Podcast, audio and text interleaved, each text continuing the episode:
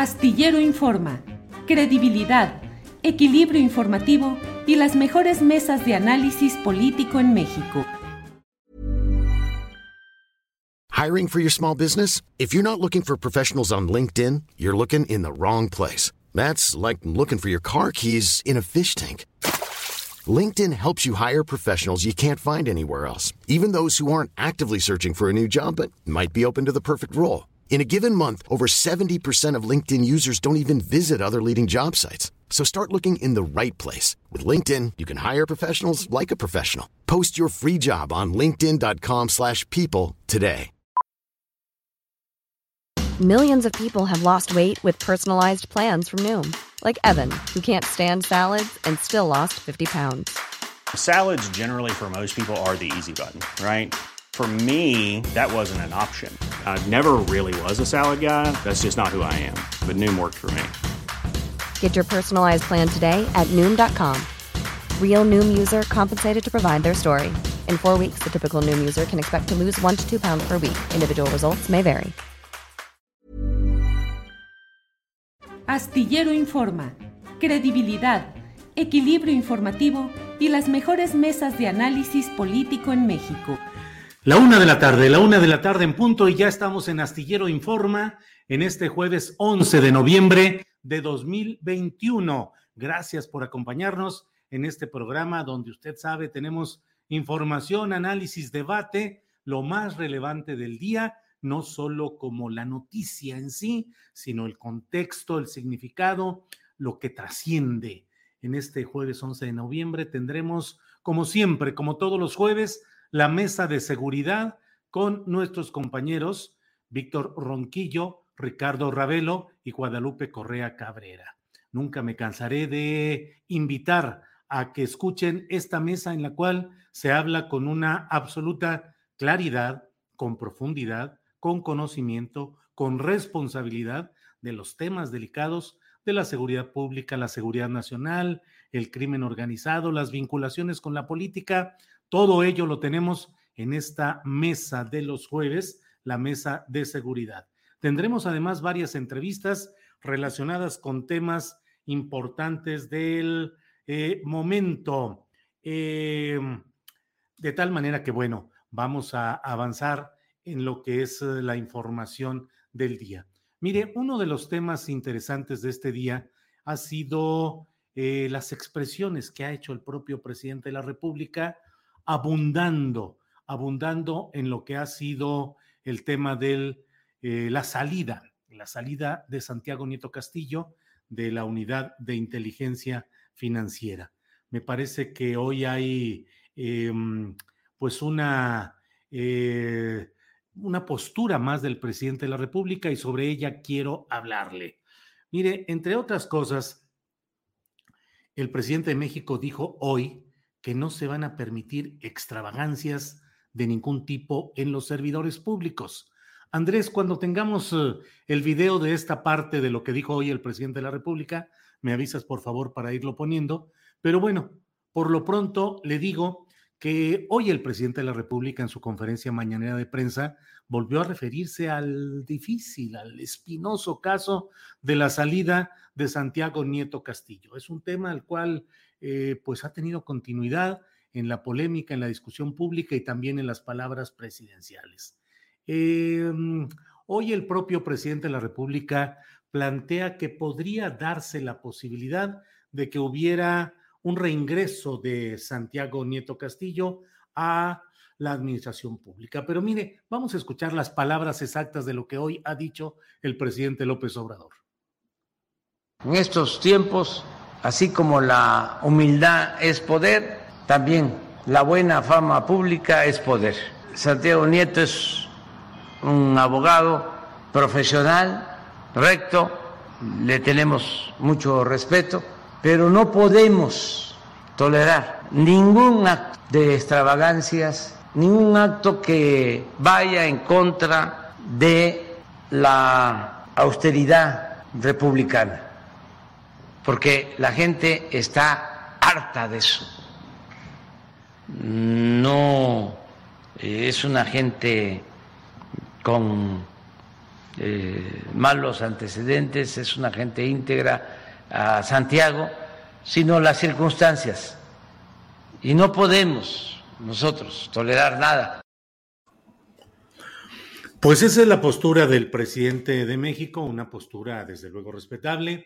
El presidente de México tiene la facultad de nombrar y remover libremente a sus funcionarios, a los miembros de su gabinete, porque finalmente el pueblo vota por una sola persona para integrar el Poder Ejecutivo Federal y esa persona recibe el título de ser el presidente de los Estados Unidos mexicanos. Ese es el caso del presidente López Obrador, sobre quien recae el juicio y la responsabilidad histórica y política de lo que suceda en su administración, en el sexenio en el cual ejerza el poder público. Así es que tiene la más absoluta de las libertades para remover, para nombrar, para volver a nombrar y volver a remover a quien él considere y claro, que esas personas acepten eh, regresar en algunos casos y en los otros basta con que el presidente de la República decida remover de su cargo a alguien para que él deba irse a su casa. Sin embargo, me parece a mí que aquí estamos ya avanzando en una discusión que nos lleva a preguntarnos cuáles son los límites de la vida pública y de la vida privada.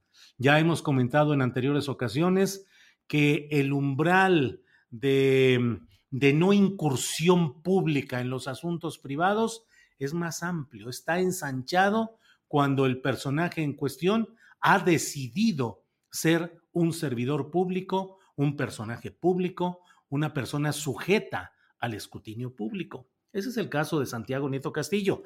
¿Quién más que un hombre que ha dado tanta información relevante, impactante sobre temas de verdadero interés nacional? Pues claro que la lupa está permanentemente eh, puesta sobre él para revisar todo tipo de detalles, incluso los de su propia vida privada, en el sentido en el que tengan un impacto, una resonancia, una significación en el ejercicio de esos cargos públicos.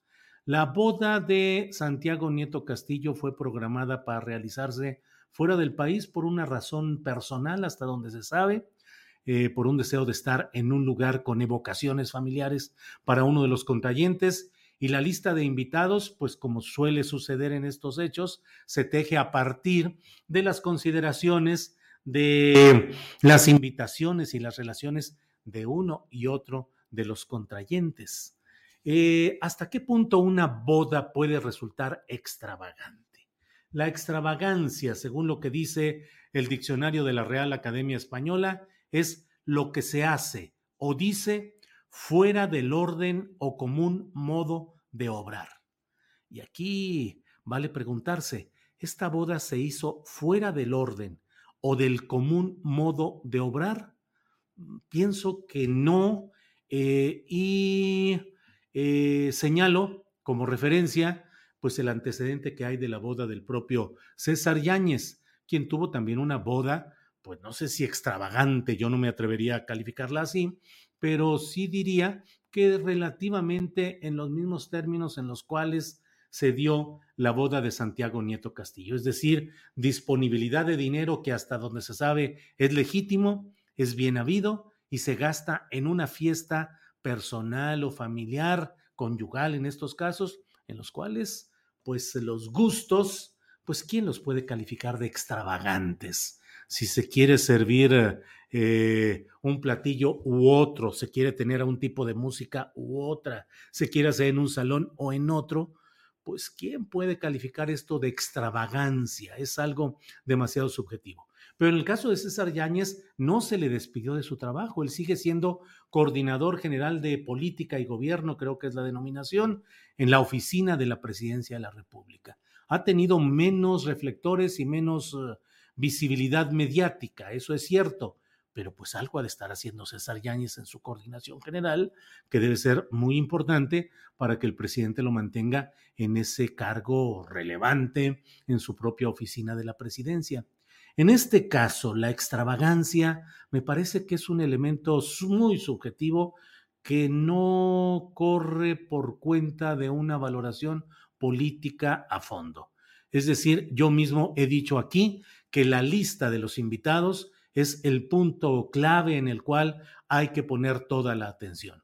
pero que la boda en sí haya sido extravagante, no me parece. Si alguien se quiere casar, como lo hizo Jorge Vergara, eh, aquel eh, dueño de las chivas del equipo profesional de fútbol y de muchos negocios en un país eh, extranjero, en un país árabe y a bordo de camellos o como quiera, pues muy su gusto y muy su decisión. Creo que hay ciertos terrenos en los cuales el poder político y el juicio público deben abstenerse. En este caso, subrayo, me refiero específicamente a lo que se dice de extravagancia. Por otra parte, hay otro argumento que ahí sí me parece que es un poco extravagante.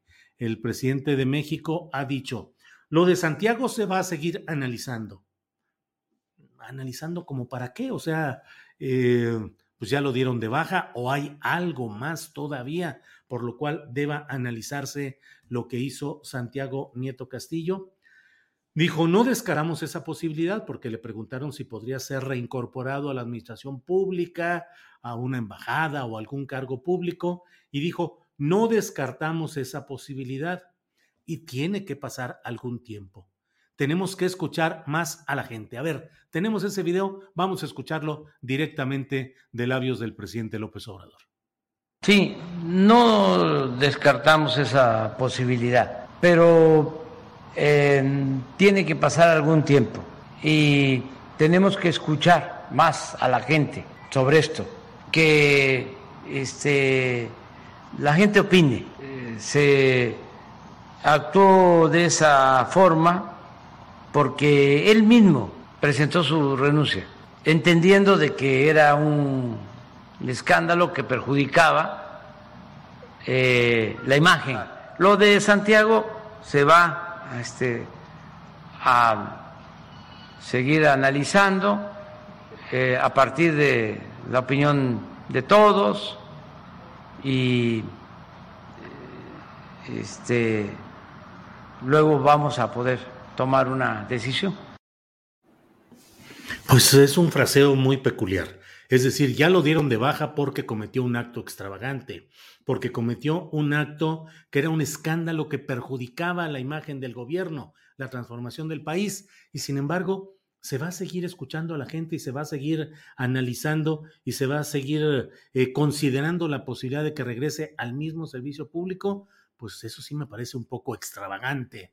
Si se tomó una decisión en un área tan delicada, tan importante, tan trascendente como es la de la unidad de inteligencia financiera, y de ahí sale quien lo estaba haciendo bien o muy bien, pues me parece que resulta un poco, eh, pues ahí sí fuera de lugar o fuera de, del modo natural de obrar en política, el hecho de que se piense que pueda ser reincorporado, porque parecería entonces solamente una especie de castigo temporal, un acto eh, relacionado más eh, con un asunto de imagen que de la profundidad del hecho. Y bueno, pues veremos qué es lo que sucede y veremos también qué es lo que pasa con el propio involucrado, con Santiago Nieto Castillo, que es de preguntarse si él aceptaría regresar a un gobierno que ha calificado de esta manera su boda y los actos relacionados con ella. Por otra parte, todo lo que he dicho, y nada más con eso cierro esta reflexión, es eh, el hecho de que desde luego la lista de los invitados, la relación de amistades, fraternidades, complicidades, entendimientos, es lo que creo yo que está y debe estar en el fondo del análisis político. ¿Qué va a pasar con el señor Ili Ortiz, el director del Universal? Eh, con sus extravagancias históricas constantes, recurrentes, del manejo de dinero en efectivo para entregarlo premiando o eh, bonificando a determinados personajes. ¿Qué va a pasar con esos 35 mil dólares detectados en Guatemala? ¿Realmente fueron reportados? Lo va a investigar la Unidad de Inteligencia Financiera ahora a cargo de Pablo Gómez, por una parte. En cuanto a la secretaria de Turismo de la Ciudad de México, Paola Félix Díaz, se va a investigar por qué viajó y se va a abrir una carpeta de investigación acerca de por qué viajó en un vuelo privado con el productor eh, teatral al que le acababa de entregar días atrás un contrato por 15 millones de pesos para realizar el desfile del Día de Muertos en la Ciudad de México. ¿Qué va a pasar con eh, Josefina Vázquez Mota y con la indagación sobre los mil millones de pesos que le entregó la administración de Enrique Peña Nieto para que los repartiera entre migrantes de Estados mexicanos en Estados Unidos, como si no hubiera Secretaría de Relaciones Exteriores, como si no hubiera Instituto Mexicano, eh, Instituto de los Mexicanos, de Mexicanos en el Exterior. Eh, ¿Qué sucede en todo ese terreno? ¿Qué es lo que hay que hacer? Creo que ahí es donde el gobierno tiene que aplicarse ahí y en otros temas que resultan concomitantes, concurrentes. Bien, pues muchas gracias por la atención a esta, a esta, a este mensaje, a esta referencia. Ah, déjeme ver qué es lo que me dicen por aquí. Eh, eh, eh, ya. a ver, me, hay algo que dijo también respecto a Pablo Gómez. Vamos a poner este video de lo que dijo el presidente de la República respecto a Pablo Gómez. Siempre ha estado en la izquierda y ha resistido todas las tentaciones, porque también en la oposición un dirigente se puede corromper. Conocemos muchos casos. Pablo ha resistido todo. Imagínense del 68 para acá, ¿cuántos años? Ayúdenme a hacer la cuenta, más de 50. Fue el creador de la iniciativa de ley para abolir la partida secreta del presidente de la República. ¿Qué otra cosa promovió Pablo como legislador? La reforma al artículo 127 de la Constitución para que ningún servidor público gane más que el presidente de la República. No vamos a tolerar la corrupción, no vamos a tolerar la impunidad y es también muy importante la autoridad moral. No se puede eh, estar en un cargo para combatir la corrupción y eh, no contar con buena fama pública. Pues son las palabras del presidente López Obrador en este tema que sigue dando de qué hablar y que el propio presidente convoca a que se siga opinando. Pero mire, hay un tema que creo que es muy importante que abordemos, el tema de las elecciones en el Sindicato de Trabajadores Petroleros de la República Mexicana, que ha sido el coto de poder en términos políticos y económicos de Carlos Romero de Champs, el emblema de la máxima corrupción en México, un emblema insultante, ofensivo, pero que no solo sigue impune en términos reales, sino que ahora está haciendo todas las maniobras para mantenerse en el poder de este sindicato, uno de los más importantes del país, fundamental para la actividad económica. Y para hablar sobre este tema está con nosotros la senadora de Morena por Campeche, Cecilia Margarita Sánchez García, a quien saludo. Senadora Sánchez, buenas tardes. Buenas tardes, Julio, ¿cómo estás? Eh, Cecilia, muchas gracias por tomar nuestra esta eh, invitación para platicar sobre lo que está pasando en las elecciones del sindicato petrolero. He leído algunos tweets suyos, he, leído de otras personas, he tenido reportes y sobre eso, eh, ¿cómo van las cosas, senadora Cecilia Sánchez? ¿Qué se está haciendo? Bueno, pues mira, como tú sabes, estábamos todos esperando lo tan anunciado, cubrir la, la Secretaría a nivel nacional este, que tiene dos años vacante. Nos cambiaron la jugada de última hora. Eh, la secretaria de Trabajo y Previsión Social platicó y acordó con la base que dejó Carlos Antonio Romero de Champs, este, que fueran primero las seccionales, que vencen al 31 de diciembre de este año, cuando la otra pues tiene dos años de rezago para cubrirse. Y, este, y pues bueno, estamos acatando órdenes, dijo que por el 272 ha sido una vil mentira, las elecciones están viciadas de inicio porque el 272 dice que tienen 10 días para registrarse a partir de que sale la convocatoria. y, y, estas gentes pues no han dado chance de que nadie se registre. Casualmente todo el mundo tiene mal su planilla, todo el mundo incumplió, todo el mundo hizo trampa, menos ellos que se han mantenido en el poder durante tantos años, ¿no? Y, y, y, ahorita pues la base trabajadora está indignada por toda esa mañosería y esa trampa. Y, y claro, que tienen toda la razón, porque nosotros acudimos al gobierno federal para que nos ayudara a quitar esta corrupción de nuestro sindicato y a quitar estos líderes que además no fueron elegidos por la base trabajadora, sino impuestos por gobiernos anteriores y han formado todo un cártel en torno a este sindicato. ¿Cuándo deben realizarse estas elecciones? ¿Cuándo las seccionales? ¿Cuándo la nacional, Cecilia? Las seccionales el 16 de este mes y la, y la, y la nacional el 31 de diciembre del 2022. Este, y te digo, pues decían que iba a ser así primero, para nosotros era una transición suave, si se hacía primero como lo ha pregonado el presidente, ¿no? Las escaleras se barren de arriba para abajo y todas esas cosas que no han aplicado en el sindicalismo en México. Este, y, y, ya, y ya hacer, o sea, ya teniendo otra dirigencia, pues hacer una transición más suave en las seccionales. Pero no nos fue permitido aplicar un este artículo sin tomar en cuenta que el otro cargo tiene dos años vacante. O sea, habla, habla en la mañanera de, de, cómo se va a aplicar las, las seccionales, pero nunca dijo, y hemos pospuesto estas y las vamos a seguir posponiendo, ¿no? Eh, senadora Sánchez García, eh, la estructura de poder actualmente en los comités seccionales del país, en su gran mayoría sigue en control de la corriente de Romero de Champs, quiero decir, en su gran mayoría, en su totalidad, va decayendo, ¿cómo es? En su totalidad, Julio. O sea, estas personas tienen años de los años. Estos, por ejemplo, en la 47, estos dos Víctores, Víctor Hernández Colunga y Víctor Kidney de la Cruz, ya nada más se pasan la estafeta uno al otro y siguen siempre los mismos.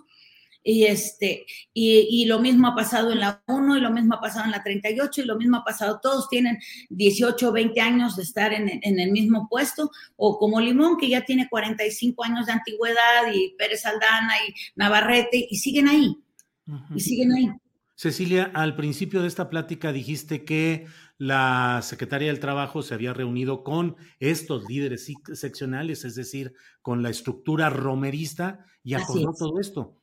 Física, ¿Eso está demostrado que ella se reunió? Bueno, ella, ella, misma lo dijo en la mañanera. Y lo dijo, lo declaró en Oaxaca, que estuvo ella allá, el, el, jueves hizo 15 días. Este, lo declaró ella que ya iba a hacerse la, la elección. Este, siempre se habló de la nacional, que iba a ser eh, de forma electrónica, tanto ella como el presidente lo dijeron, y que iba a intervenir la OIP, el INE y, este, y derechos humanos, como se hizo con la industria automotriz, con el sindicato de la industria automotriz, y, y, este, y pues no ha sido así. O sea, se ha pospuesto esta y se les ha permitido postergar, eh, postergarse en, ese, en ese cargo, ¿no?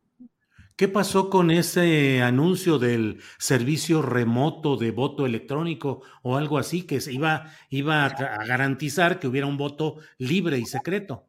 Bueno, ese se había dicho para la nacional, ahorita dice ella que sí se va a aplicar, pero en la nacional, pero pues ya no confiamos en ella. Si ahorita había dicho que primero las, la nacional y después las seccionales y ya lo cambió, ¿qué nos garantiza que va a ser así?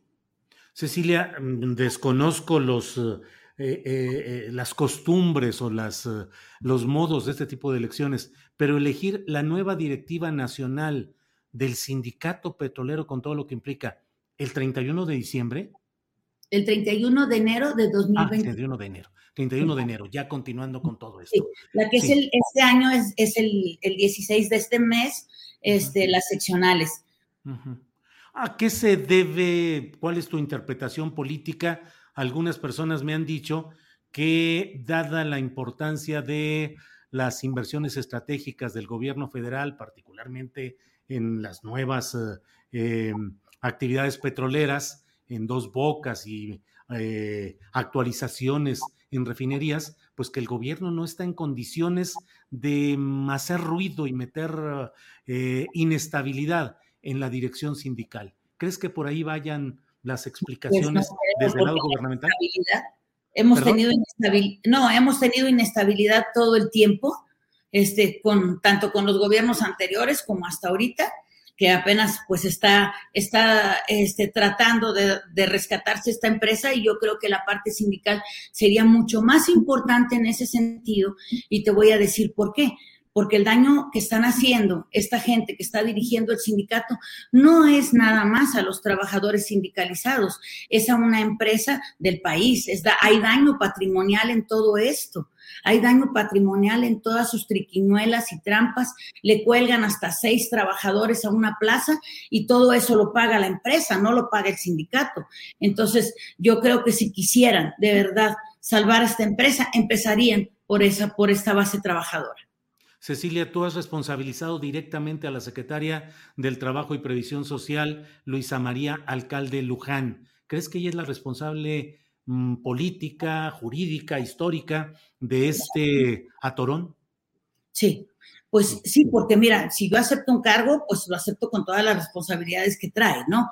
Y no puedo asumir que no tenga conocimiento de esto, dado que su papá es especialista en el sindicalismo, tiene un despacho de, este, que atiende a los sindicatos. Ella misma ha salido a decirlo, que tiene muchos años viendo la base laboral, pues no veo, no veo que, que haya falta de conocimiento en este tema como para decir que tiene la culpa un tercero, si no nos ha querido recibir, si no recibe a la base trabajadora ni a los que la representamos, ¿cómo se va a enterar de cuáles son nuestros problemas, Julio?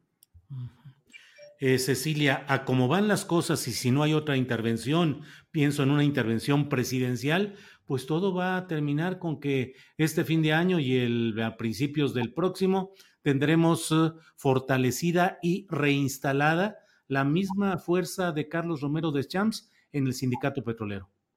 Pues sí, desgraciadamente así es. Y, la, y, lo, y el trabajador se va a tener que esperar a que se mueran todos o a no sé qué, porque pues van dejando a sus esbirros al frente. Entonces no sé cuándo va a haber justicia por los, para los trabajadores petroleros y para los trabajadores de todo este país, porque te voy a decir que nos han venido a ver más de 80 sindicatos y todos tienen el mismo problema. Entonces, ¿cómo es que, no entiendo cómo es que vamos a entrar a un TEMEC, cómo es que vamos a entrar a, a otras circunstancias? Sí eh, no, no estamos resolviendo la base corrupta en el sindicalismo en México.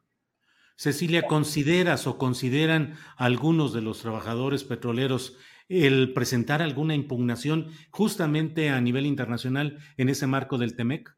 Así es. Mira, estamos, estamos pensando en meter las impugnaciones aquí, pero dado que también la, el Centro de, este Federal de Conciliación depende de la misma persona, pues ya lo estamos dudando y estamos pensando, sí, en, en ver alguna instancia internacional, a ver si de esa manera somos escuchados porque una de las obligaciones es el voto libre y secreto, directo, personal, para la elección de directivas sindicales conforme a los acuerdos que ha tenido México en el marco de este tratado comercial.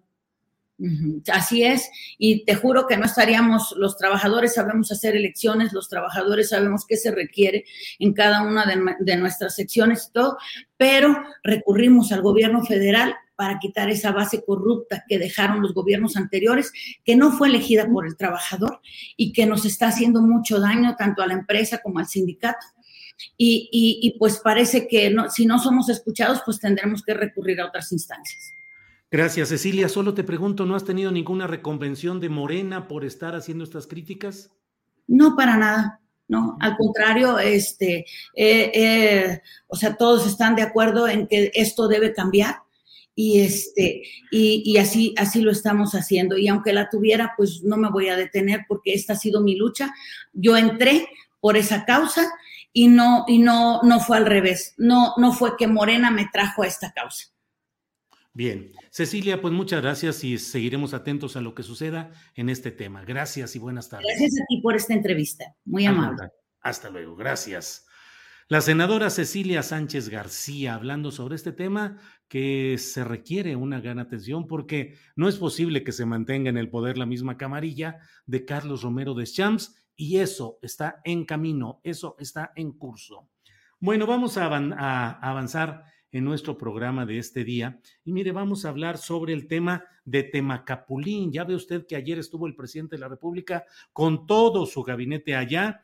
Temacapulín, que ha sido un lugar de una resistencia social permanente contra el proyecto de construcción de una presa, pero con una, em, con, una cortina de tal altura y en tales condiciones que amenazaba con arrasar a Temacapulín y a otros eh, pueblos cercanos. Para hablar sobre este tema está con nosotros María González Valencia. Ella es investigadora del Instituto Mexicano para el Desarrollo Comunitario, IMDEC, y ha sido acompañante, es acompañante y asesora de las comunidades afectadas por la presa El Zapotillo. María, buenas tardes. Muy buenas tardes, Julio.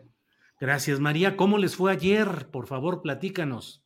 Pues el día de ayer, como bien lo dices, estuvo el presidente de México, Andrés Manuel López Obrador, con todo su gabinete en la comunidad de Temacapulín. Esta comunidad pues está en los altos de Jalisco y como bien dices, junto con Acacico y Palmarejo, que son las otras dos comunidades, llevan 16 años luchando, resistiendo, proponiendo alternativas para una gestión integral del agua y oponiéndose a la presa del Zapotillo, que les amenazaba de dejarlos bajo el agua y de ser desplazados de manera forzosa.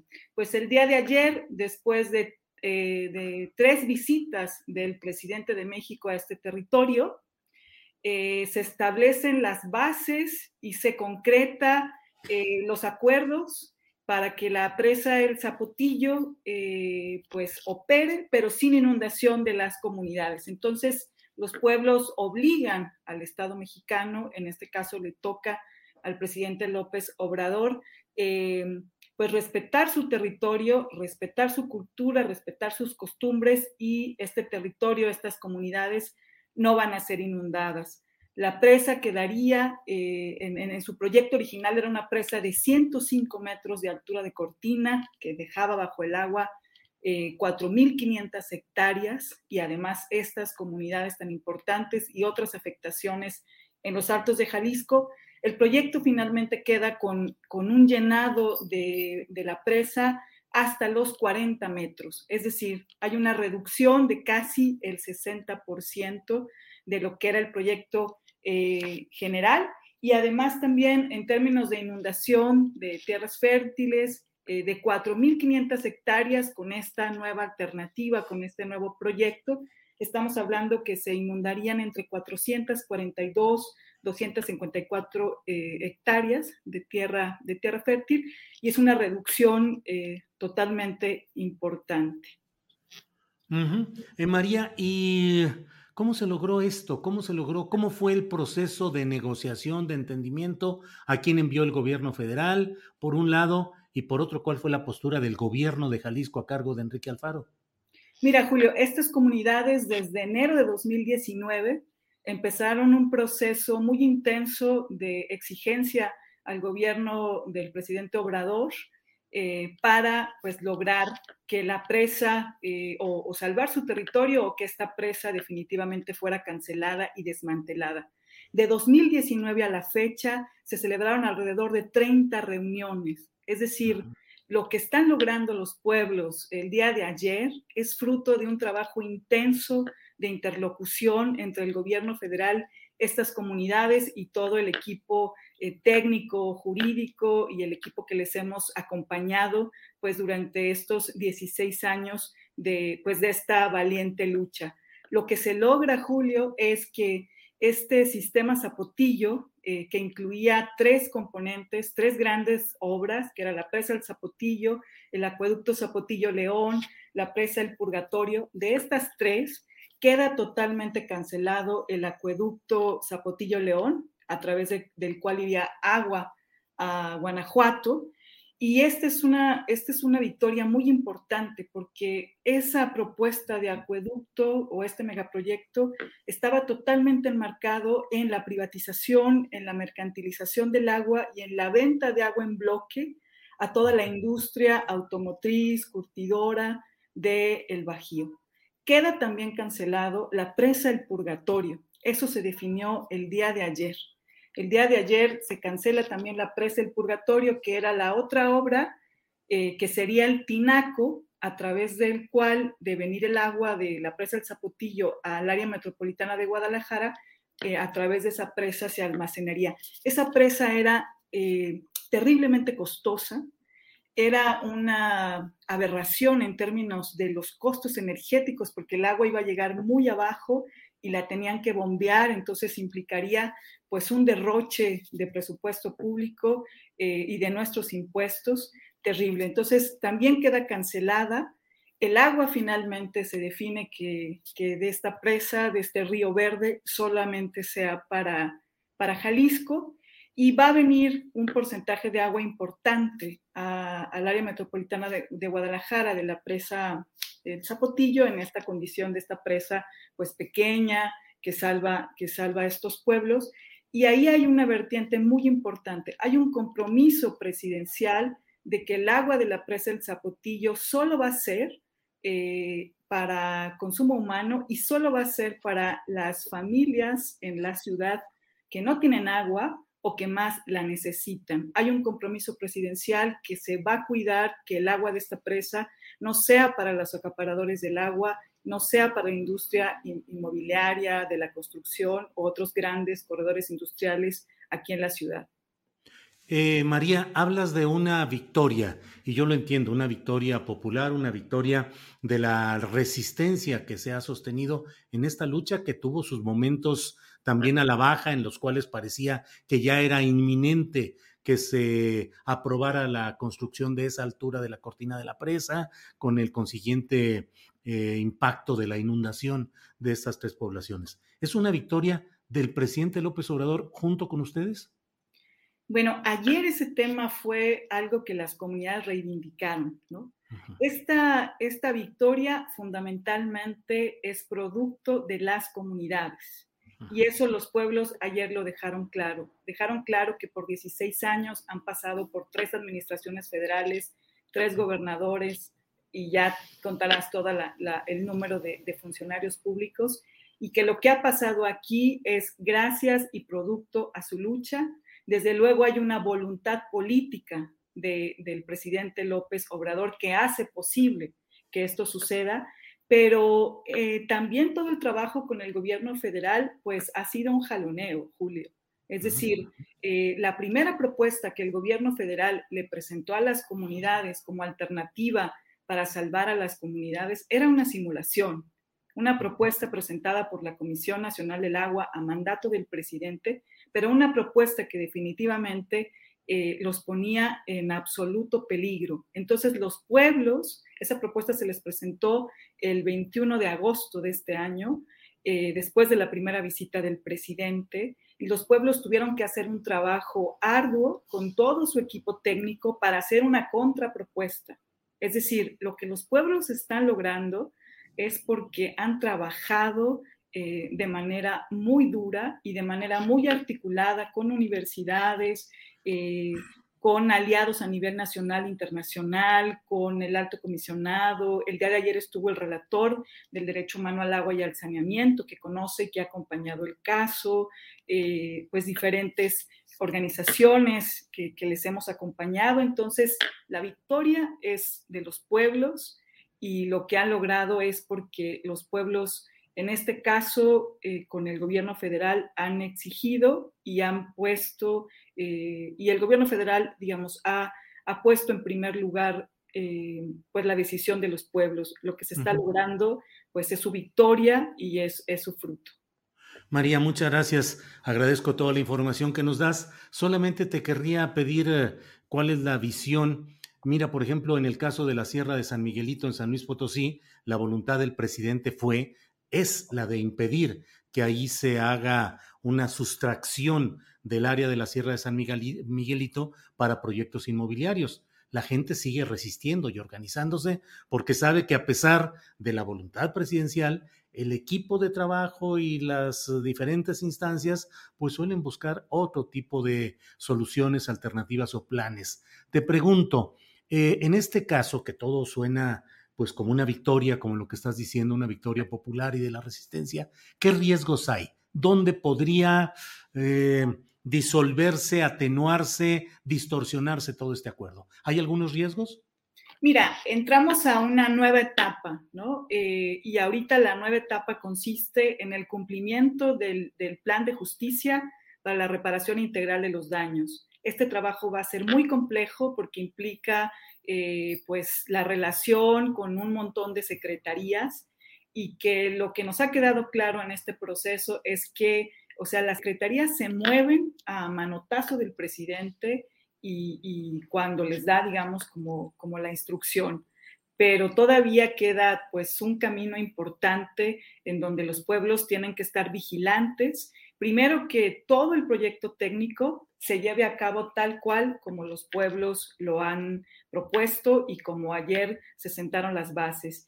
Y con todo el tema de la reparación integral de los daños, eh, las comunidades han planteado 15 puntos, Julio, y nos parece que hay, eh, todos son muy importantes, pero las comunidades están planteando eh, la auditoría técnica y financiera a la presa. Es decir, no importa que esta historia, digamos, esté terminando ahorita pues en estos buenos términos, eh, este proyecto tiene que ser auditado técnica y financieramente y eso tiene que ser una lección para otros megaproyectos.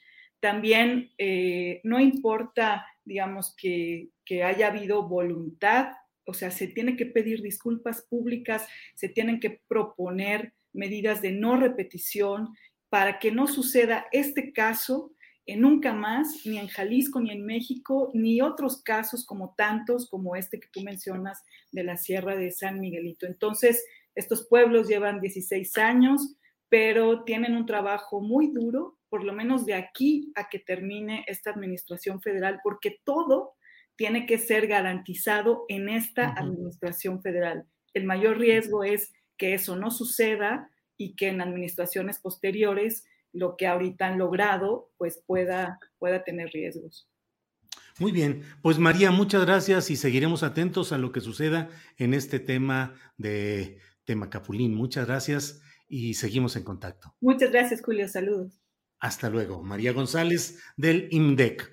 Antes de ir con, mi, con nuestra siguiente invitada, eh, permítame leer esta nota que ha sido publicada en Astrolabio y con la firma de Victoriano Martínez en San Luis Potosí. Dice, la noche de este miércoles se instaló el Consejo Ciudadano por la Seguridad de San Luis Potosí, integrado por representantes de organismos empresariales y funcionarios del Gabinete de, Seguridad el gobernador Gallardo Cardona dijo, hoy es un consejo que va a tomar decisiones importantes, como es liberación de calles, de tomas, de protestas, todo lo que conlleve el bienestar de más de tres millones de potosinos. Este consejo es quien lo va a validar, pero sobre todo quien va a decidir, dijo el mismo eh, gobernador del estado de San Luis Potosí. Ahora no vamos a dejar que una sola persona desquicie la ciudad y que miles de potosinos lleguen tarde al trabajo, que se pierdan empleos, que perdamos dinero en San Luis Potosí porque unos cuantos están buscando sus propósitos personales. Eso es un gran trabajo que va a empezar a generar el empresariado y este consejo. Juan Servando Branca Gutiérrez, presidente de la Cámara Nacional de Comercio en San Luis Potosí, mencionó que efectivamente hablaron de casos de bloqueos en la carretera 57 y en el plantón que mantiene el Sindicato de Trabajadores del Gobierno del Estado frente a la Casa de la Cultura. Carlos Mendizábal Pérez, presidente de la Canacintra en San Luis Potosí, hizo referencia en su intervención de los plantones del CITGE y del SUDGE en la Plaza de Armas frente a Palacio de Gobierno. Vaya, vaya, empresarios en un consejo que junto con las autoridades de seguridad pública van a decidir cuándo van a liberar las calles de tomas de protestas. Para hablar sobre los problemas que están planteando trabajadores sindicalizados en San Luis Potosí y también sobre este tema de este consejo empresarial para liberar calles de tomas y de protestas, está con nosotros eh, la secretaria general fundadora del Sindicato Independiente de Trabajadores y Trabajadoras del Gobierno del Estado, SITGE, Francisca Recendis Lara. Francisca, buenas tardes. Hola, Julio, muy buenas tardes. Muchas gracias. Eh, Francisca, Gracias, Francisca. Eh, ¿Cuál es el planteamiento? ¿Qué está sucediendo hoy en San Luis Potosí en la relación con el nuevo gobierno encabezado por Ricardo Gallardo Cardona y eh, el sindicato de trabajadores y trabajadoras del gobierno del Estado del que tú participas, Francisca? Eh, sí, así es, Julio. Efectivamente, escuché que ya comentaste que se está formando el, Consejo Ciudadano por la Seguridad, o sea que se hizo eso el 10 de noviembre en la noche. Esto, eh, todo lo que mencionas, es, hoy salió en donde se dice que una sola persona no va a desquiciar. Todo lo que dijiste es correcto que está saliendo. ¿Qué es lo que está pasando? Bueno, aquí nosotros vemos al gobernador Ricardo Gallardo Cardona que em, pues no respeta las leyes, no respeta eh, los eh, tratados internacionales, no sabe de derechos de los trabajadores y en lugar de solucionar empieza ya eh, a hacer la arenga con la población, con la ciudadanía y sobre todo eso del consejo pues es lavarse las manos. No dudemos que en, una, en un chico rato empieza a utilizar la fuerza pública por la, por la manifestación, o sea, él está violando el, de, el derecho a la libre, protesta. Y eh, todo esto eh, conlleva pues en un punto primordial y fundamental, o sea, él llegó a la hora mm, el 27 de septiembre, y entrando el lunes empezó a despedir a trabajadores, no a despedir, sino simplemente ya no se les permitió entrar, se les trató como delincuentes y eh, no hubo ningún acercamiento, no ha habido ningún acercamiento con eh, las partes que les corresponde, en este caso el oficial mayor, que es el encargado de administrar los recursos humanos del gobierno del estado, su respuesta ha sido que no se les está despidiendo, que simplemente se les acabó el contrato y que esta, esta administración que entra no los contrató y por lo tanto ya no se les, se les deja entrar. ¿Qué es lo que pasa? Pues violenta, porque no los liquida conforme a la ley. Eh, los trabajadores tienen hasta 11 años trabajando de contrato, pues es un problema que le dejó la administración pasada y este gobierno debe de asumirlas con las buenas y con las malas, la administración. Ha habido una eh, campaña muy fuerte contra el CISGE. El, el, plantón que tenemos en, la, en Casa de Cultura es porque la administración pasada eh, no cumplió los minutos, hay acuerdos firmados en minuta. Eh, tenemos trabajadores de PRON y cerca de 36 trabajadores que no les han pagado desde marzo. Tenemos trabajadores despedidos desde marzo, que esta, a la administración pasada se comprometió y está firmado en minuta que se les iba a reinstalar. Tenemos adeudos que eh, se les descontó a los trabajadores de seguridad pública por el COVID, porque son vulnerables, como lo marca eh, los acuerdos y los decretos del COVID se les dejó en sus casas y se les, se se les dejó en su casa, pero les descontaron quincenas completas. Entonces, eh, por eso está el plantón de Casa de Cultura. Y el, el, lunes que llega el nuevo gobierno, todavía una semana, nosotros dimos margen para que hubiera un acercamiento y una solución y se siguieron acrecentando corrieron 79 trabajadores, o sea, de honorarios, de contrato. Eh, ha habido una campaña muy fuerte con los trabajadores de seguridad pública, que la mayoría son discapacitados, tienen un dictamen médico en donde no pueden hacer funciones operativas, no están aptos para eh, tomar un arma porque tienen depresión. Y eh, llega el teniente Urban y como director y empieza a, darles horarios de 12 por 24, de 24 por 24 y, a quitarles el descanso eh, semanal. Entonces, esto fue lo que em, acrecentó el problema y se hizo el plantón frente a Palacio, a Palacio de Gobierno. Em, la situación que hemos estado nosotros eh, eh, viviendo pues ha sido siempre de, de desprecio hacia el gobernador. Él ha hecho comentarios públicamente y se refiere a los trabajadores, a los burócratas, que se acabó un gobierno de flojos, un gobierno este, de huevones, así lo ha dicho con esas palabras, y, y con maldiciones que su investidura de gobernador pues yo creo que no es por ofender a un carretonero, pero yo creo que debe tener más educación un carretonero. Entonces estamos entre, estas, entre esa situación.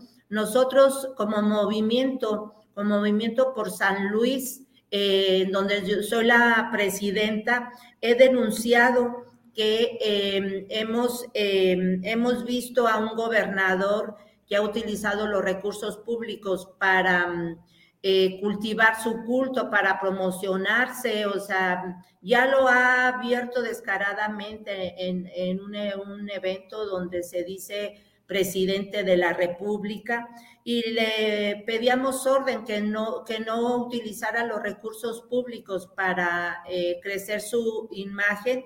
Hemos, em, eh, hemos denunciado también em, que rompe el Estado laico al donar un terreno a una asociación em, religiosa, porque eh, esas donaciones, no, o sea, los, las propiedades que tiene el, el Estado no, no son de su propiedad, o sea, en forma particular. Cuando el gobierno tiene que hacer una donación de una propiedad, tiene que pasar por el, el Congreso y él ya lo da por hecho y está donando ese terreno. Eso nos da a entender que no hay una división entre el poder ejecutivo y el, legislativo. Y sobre, y sobre todo, o sea, hemos nosotros em, señalado eh, que, que ah, está promocionando un programa alimentario de tortillas y de garrafones. En la primera etapa van a ser dos mil eh, dos mil despensas y en la segunda etapa va a ser un millón de despensas.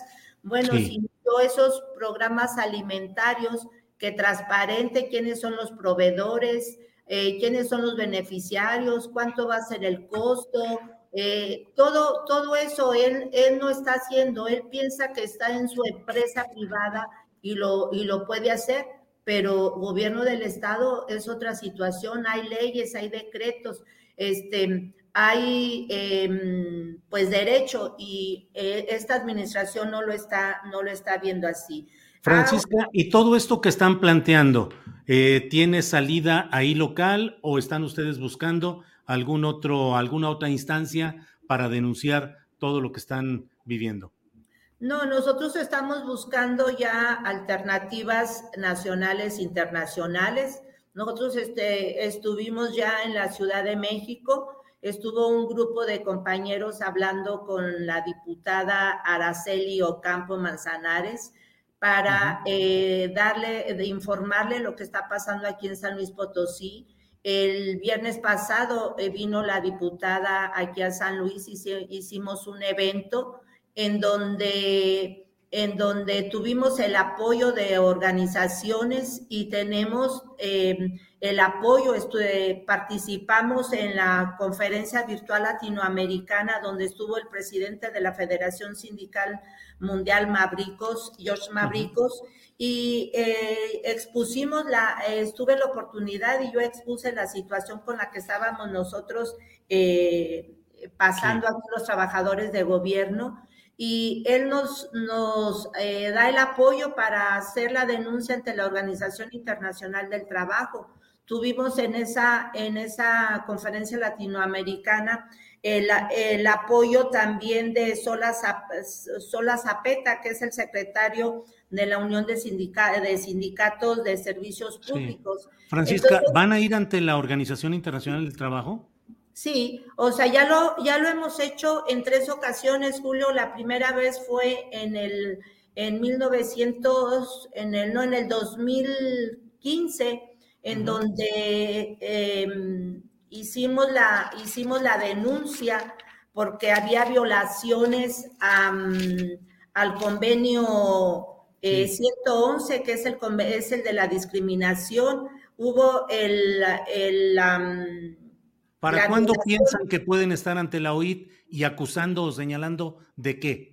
Eh, nosotros eh, ya, este, ya, eh, ya nos estamos preparando, Julio, ya nosotros mandamos un oficio acá al gobierno del estado por cada trabajador. Nosotros ya tenemos 146 oficios de los trabajadores discapacitados de seguridad pública, los 79 de los de los compañeros eh, despedidos. Y eso es el, el, primer punto que tenemos que presentar a la OIT, por eso los, los mandamos. Y nosotros pensamos y tenemos la esperanza que en un mes tengamos nosotros ya, estemos nosotros enviando toda la documentación. En el 2015 nosotros lo hicimos eh, denunciando cuatro convenios y se tardaron, Julio, se tardaron cerca de aproximadamente un año. Y después nos pidieron información, vinieron los expertos a la Ciudad de México y hubo ya una recomendación. En esa recomendación se está em, señalando al teniente Urban y hoy en esta ocasión otra vez el teniente Urban vuelve a atacar a los trabajadores. Pues Francisca Reséndiz Lara, muchas gracias por informarnos de lo que está sucediendo en San Luis Potosí y de esta decisión de ir incluso a la Organización Internacional del Trabajo. Seguiremos atentos a lo que suceda por allá y bueno, por esta ocasión, gracias y buenas tardes, Francisca. Pues, gracias por toda la información y el contexto. No, muchísimas gracias a ti, Julio. Un abrazo y eh, estaremos al, al pendiente de, los estaré informando si me dan la oportunidad de cómo nos fue en la Organización Internacional del Trabajo. Claro, con mucho gusto. Francisca, muchas gracias y buenas tardes. Hasta luego. Ha sido Francisca Reséndiz Lara, ella es eh, dirigente, ha estado luchando durante mucho tiempo, eh, es la fundadora del Sindicato Independiente de Trabajadores y Trabajadoras del Gobierno del Estado en San Luis Potosí. Eh, bien, pues tenemos alguna información interesante y por ello doy la bienvenida en esta tarde a mi compañera Adriana Buentello. Adriana, buenas tardes. ¿Cómo estás, Julio? ¿Me escuchas bien? Eh, creo como que me veo un poco trabada. ¿Ustedes me ven bien? no, no, no, te ves bien, adelante, y se escucha bien. Muy bien, Julio. Pues eh, además de saludarlos con mucho gusto en este jueves, eh, Julio, comentarles que la conferencia mañanera hay otro tema relevante ahora que está, en Julio, la discusión del presupuesto del 2022. Pues eh, fíjate, Julio, que hoy el secretario de Gobernación, Adán Augusto López, aseguró que no está en riesgo el ejercicio de la consulta de revocación de mandato y que el Instituto Nacional Electoral sí cuenta con los recursos para organizar incluso también las elecciones en seis estados el próximo año. Si te parece, vamos a escuchar lo que dijo el secretario de Gobernación. Pues efectivamente hubo una reducción a lo que había solicitado el Instituto Nacional Electoral para en el presupuesto de egresos del próximo año. La reducción es de aproximadamente 5 mil millones de pesos. No tengo la cifra exacta, ellos pedían este, 25 mil y tantos millones de pesos. Se les autorizaron ayer en la votación en lo general 19 mil millones aproximadamente y eh, lo que ellos alegan ahora es que ese era el dinero que ellos iban a utilizar para el ejercicio de revocación de mandato y para este, terminar de pagar las, eh, el gasto de las elecciones de gobernadores en seis estados. La Cámara de Diputados, tengo entendido que señala que el instituto sí dispone de ese dinero y que lo tiene en algunos fondos, en algunos este, fideicomisos. Pues nosotros consideramos que no está en riesgo el ejercicio de la consulta y de acuerdo al dictamen que ayer eh, se votó en la Cámara de Diputados, eh, tiene fondos en eh, unos fideicomisos el Instituto Electoral como para eh, invertir en el ejercicio de la revocación de mandato. Julio, pues el Instituto eh, Nacional eh, Electoral, perdón, ibas a, ibas a comentar algo. No, no, no, no, adelante, no, no. Digo simplemente que ahí está la discusión en estos momentos. El INE dice a su vez que esos fideicomisos tienen un destino ya muy específico y que no se pueden utilizar para otras cosas. Ya veremos qué es lo que sale ahí en esa discusión, Adriana. Adelante. Así es, ah, y todavía mucho jaloneo en ese sentido, Julio. Y pues ayer el presidente de la Suprema Corte de Justicia de la Nación, eh, Arturo Saldívar, también se pronunció sobre estos recortes, aunque bueno, especifica que no es un recorte, sino la no asignación de cierta cantidad de recursos, que son 3 mil millones de pesos que fue solicitado, Julio, por el Poder Judicial de la Federación para el próximo año. Pero da eh, un mensaje importante, Julio, dice, eh, por un lado, que se pone en riesgo la implementación de la reforma laboral para el próximo año y que con ello afectaría incluso compromisos internacionales por el TEMEC.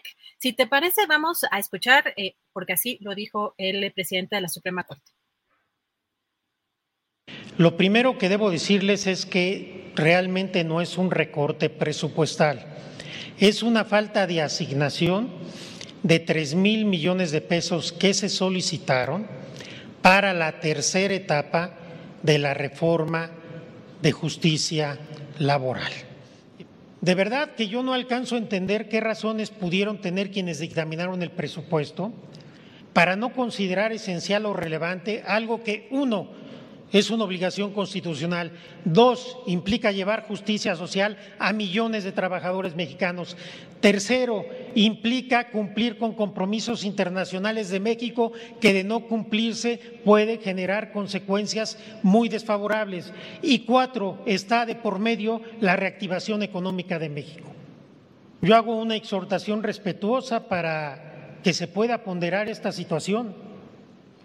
Sin embargo, de mantenerse este esquema y no asignarse al Poder Judicial Federal estos recursos, quiero decirles que nosotros no vamos a generar ningún problema en materia de presupuesto.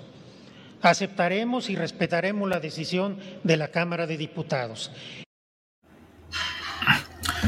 Bien, pues eh, ahí están estas palabras del presidente, del ministro presidente de la Suprema Corte de Justicia de la Nación y el tema de la justicia laboral. Si no hay presupuesto, no puede haber verdaderamente una justicia laboral conforme a lo que se ha acordado en tratados internacionales. Sobre ese tema volveremos luego, pero mire, hoy jueves 11 de noviembre, gracias desde luego Adriana Buentello, gracias por este, estas informaciones que nos ha dado. Regresaremos con ella luego de la mesa de seguridad, que ya en estos momentos, siendo las dos de la tarde con un minuto, ya estamos listos aquí y ahí está ya Guadalupe Correa. Guadalupe, buenas tardes.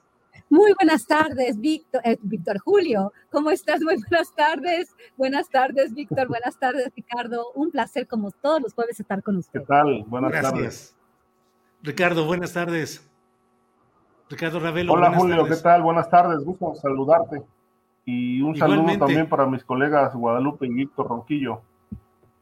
Gracias. Víctor Ronquillo, Buenas tardes. Hola Julio, buenas tardes y obviamente pues un saludo a Guadalupe, a Ricardo y al público que nos escucha. Gracias. Guadalupe, ya está hablado y más que hablado el asunto de la salida de Santiago Nieto Castillo de la Unidad de Inteligencia Financiera de la Secretaría de Hacienda y Crédito Público. Ya todo. Hoy el presidente dijo que no se van a tolerar extravagancias. Ya él dijo que va a guardar silencio, reflexión como ha sido siempre su vida y que más adelante anunciará sus decisiones. Pero desde el punto de vista Guadalupe Correa Cabrera, que es eh, el que solemos tocar en esta mesa, que es eh, pues la viabilidad del Estado, la seguridad en cuanto eh, los fenómenos de financiamiento de actividades ilícitas. ¿Qué significa? ¿Qué ves en este cambio es lo trascendente, es lo positivo, es que estuviera todo esto, Guadalupe. Bueno, sí, y tienes razón. Este tema está muy hablado y realmente muy especulado. No hemos especulado bastante con respecto al tema y lo importante es eh, analizar el papel de la Unidad de Inteligencia Financiera en conjunto con la Fiscalía General de la República y este cambio a dónde nos lleva y dónde estamos. Bueno, eh, muchas, eh, muchos de los opinionólogos, muchas de las personas que, que han analizado este tema, eh, me ha llamado mucho la atención porque pues, se tiene una percepción muy positiva sobre el trabajo que, que había venido realizando este, Santiago Nieto. Ahora bien, eh, nosotros sabemos que las instituciones pues valen por sí mismas porque son instituciones. El trabajo que hacen las instituciones es lo que debiera eh, en, un, en, un, este, en, un, Estado democrático y en un Estado democrático que, donde estas instituciones funcionan, ¿no? Deberían de funcionar. Entonces, eh, no, no debería haber mucho cambio en, en relación a, a, a, a, movimientos si las instituciones de procuración de justicia en general pues funcionaran. Eh, en, en, esta, en esta discusión se, se había hablado, obviamente, de que Santiago Nieto podría incluso haber ocupado el papel del fiscal general de la República, Gertz Manero, porque se le percibía como una persona muy, muy consistente, como una persona que había avanzado muchos temas, había congelado muchas cuentas y bueno, eh, en, cierto, en cierta medida no había una coordinación entre la Fiscalía y la Unidad de Inteligencia Financiera de la Secretaría de Hacienda y Crédito Público. Y esto pues dio eh, muchas críticas, ¿no? Nosotros inclusive criticamos esto, el caso por ejemplo de Tamaulipas es muy claro en este sentido y en, en el papel de Santiago Nieto había sido visto con muy buenos ojos. Ahora, al parecer, tenemos a otro personaje que, al igual que Santiago Nieto, entra a esta unidad sin, sin, la, sin la experiencia absoluta, ¿no? En este tipo exclusivo de actividades. Entonces, eh, bueno, aprenderá en la marcha y aparentemente el presidente lo respalda y ha sido una persona consistente, una persona leal y una persona que, que ha hecho bien su trabajo en, en general, ¿no? Eh, independientemente de quien pueda pensar distinto. Pero aquí hay una cuestión muy importante. Si Santiago Nieto no se pudo coordinar con el fiscal general de la con la Fiscalía General de la República, ¿qué es lo que va a suceder? Porque por más cuentas, por más inteligencia financiera, por más cuentas que se congelen, por más eh, que se identifiquen algunas eh, actividades ilícitas y, y, el papel de la inteligencia en, la cuestión financiera, si no se hace una buena investigación, si no se integran bien los expedientes para poder impartir justicia, para poder poner a los criminales en la cárcel, pues no se va a lograr nada. A mí me llama mucho la atención que estas extravagancias de las que se hablan, de que no se van a tolerar, pues se han tolerado quizás en otros ambientes, en otros esquemas podría pensar en, en el deporte, ¿no? En, en la, en, en la Secretaría, ah, eh, o sea, podría pensar en, otros escándalos, en otras eh, secretarías. Entonces, Ana Guevara, por ejemplo, ¿no? Que también ha sido criticadísima y aparentemente se ha comprobado malos manejos en esta área de la administración pública. Y entonces, bueno, la, la, cuestión de la fiscalía también ha habido extravagancias ha habido selección, ah, este, aplicación selectiva de justicia y pues muchas críticas, ¿no? Si, si, si, si, el nuevo titular de la unidad de inteligencia financiera hace bien su trabajo como, que, como se percibió, que lo hace Santiago Nieto, pero si la Fiscalía General de la República sigue actuando como ha actuado hasta la fecha, pues no vamos a tener ningún resultado. Entonces, independientemente de cualquier discusión con relación a lo que sucedió con Santiago Nieto, las personas vienen y van. Las instituciones se mantienen y son fuertes o no, dependiendo de cómo, de cómo avancen los casos. Y los casos no han avanzado. Entonces, pues sí me preocupa bastante. El caso, por ejemplo, de Tamaulipas, ya para terminar, este, parece, pareciera ser que que, ya él está desaforado y todo quedó en la, queda en la Fiscalía General de la República. Santiago Nieto ya hizo su investigación, los demás hicieron su, su este, eh, pusieron algunas piezas este, en orden y bueno, ¿qué ha pasado con, con eh, Francisco Javier García Cabeza de Vaca? Se la sigue paseando con el Departamento de Estado en Estados Unidos como si fuera un gran jefe de Estado, ¿no? Porque ni siquiera eh, este, va a necesariamente a tratar temas que le competen, sino simplemente a sacarse la foto a la Organización de, la, de, Estados Americanos, a, obviamente al, al, Departamento de Estado, al Wilson Center, se saca una foto con un vicepresidente de un think tank muy importante. ¿Y qué, qué, ¿Cuál, es, ¿Cuál ha sido el papel de la Fiscalía? Y ya lo dijo el nuevo titular de la Unidad de Inteligencia Financiera, él ya no tiene nada que ver con esto. De nuevo, el papel del fiscal general de la República que ha recibido un, un completo apoyo por parte del presidente de México. Entonces aquí también ha habido una no tolerancia o, una, cero tolerancia selectiva a la corrupción y a los excesos en la administración pública. Gracias, Guadalupe. Eh, Víctor Ronquillo, em, ¿qué opinas? ¿Qué es el saldo? ¿Cuál es el saldo? ¿Lo positivo, lo negativo de esta salida de eh, Santiago Nieto de la UIF? Y también preguntarte si crees que fue una decisión eh, netamente política o si hubo algún otro tipo de razones válidas para la salida de Santiago Nieto. Por favor, Víctor Ronquillo. Bueno, eh, hay una parte de la pregunta que habías formulado al principio, Julio, que es eh, clave y tiene que ver con este elemento de la viabilidad del Estado que de alguna manera tocamos en distintos momentos. No sé si tengo problemas ahí. Sí, estoy de nuevo. sí se está yendo. Y, ahí ya se oye la voz parece, bien primero que debo decir es que yo busqué, me busqué y busqué a Ricardo, busqué a Guadalupe, busqué a Julio en la lista de los posibles invitados a la boda. Obviamente, y el único que estaba era Víctor Ronquillo. Los encontré a ellos. Estamos teniendo aquí problemas. Tampoco encontré a quienes podríamos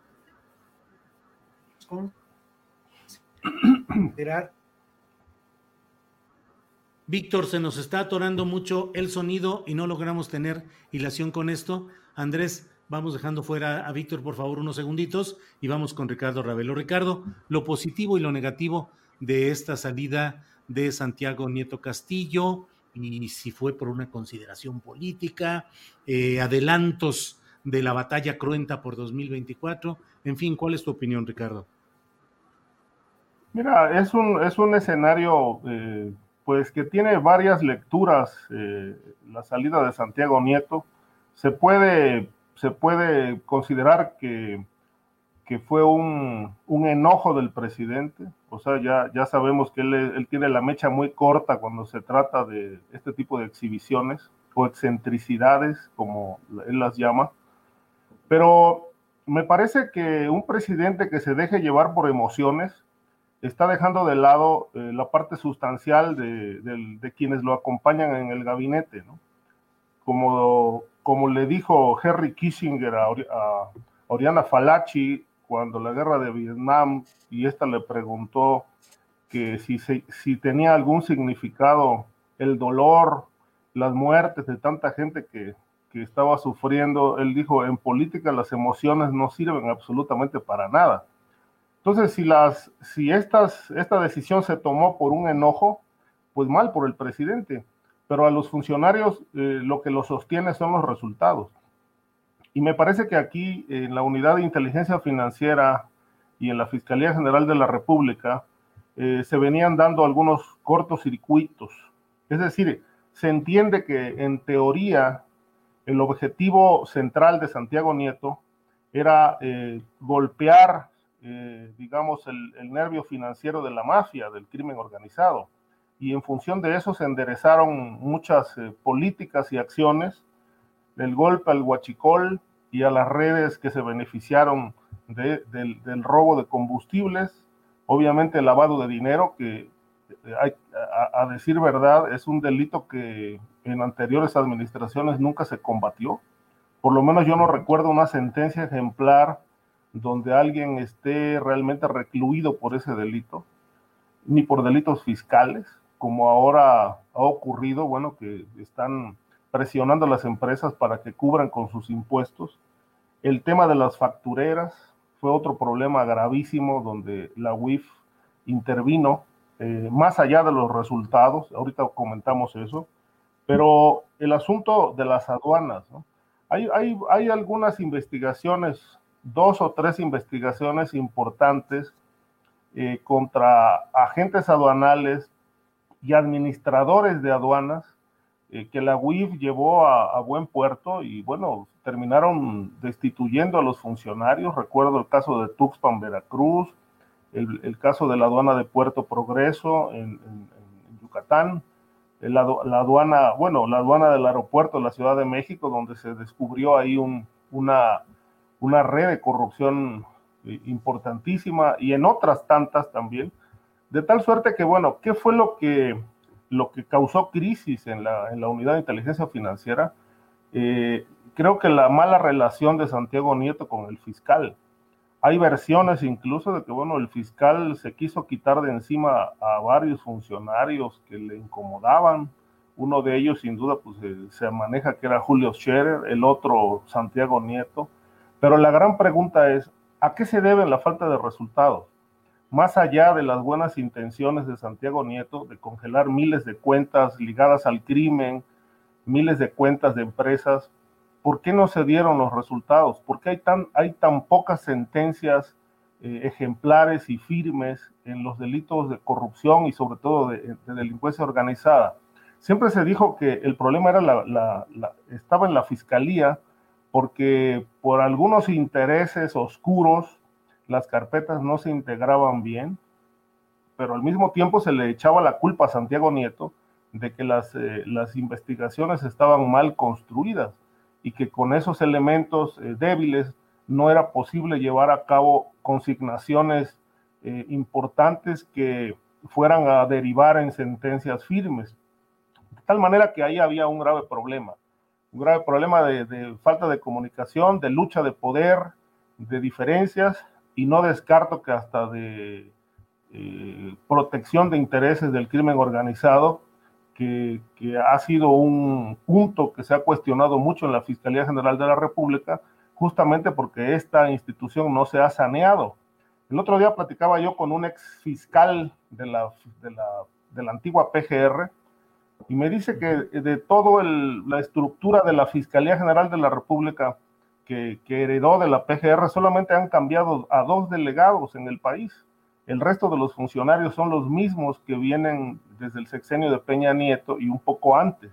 De tal manera que, bueno, esto habla de qué nivel de descomposición y de corrupción tiene la, Fiscalía General de la República y que Ejerce Manero no se ha dado a la tarea de sanearla.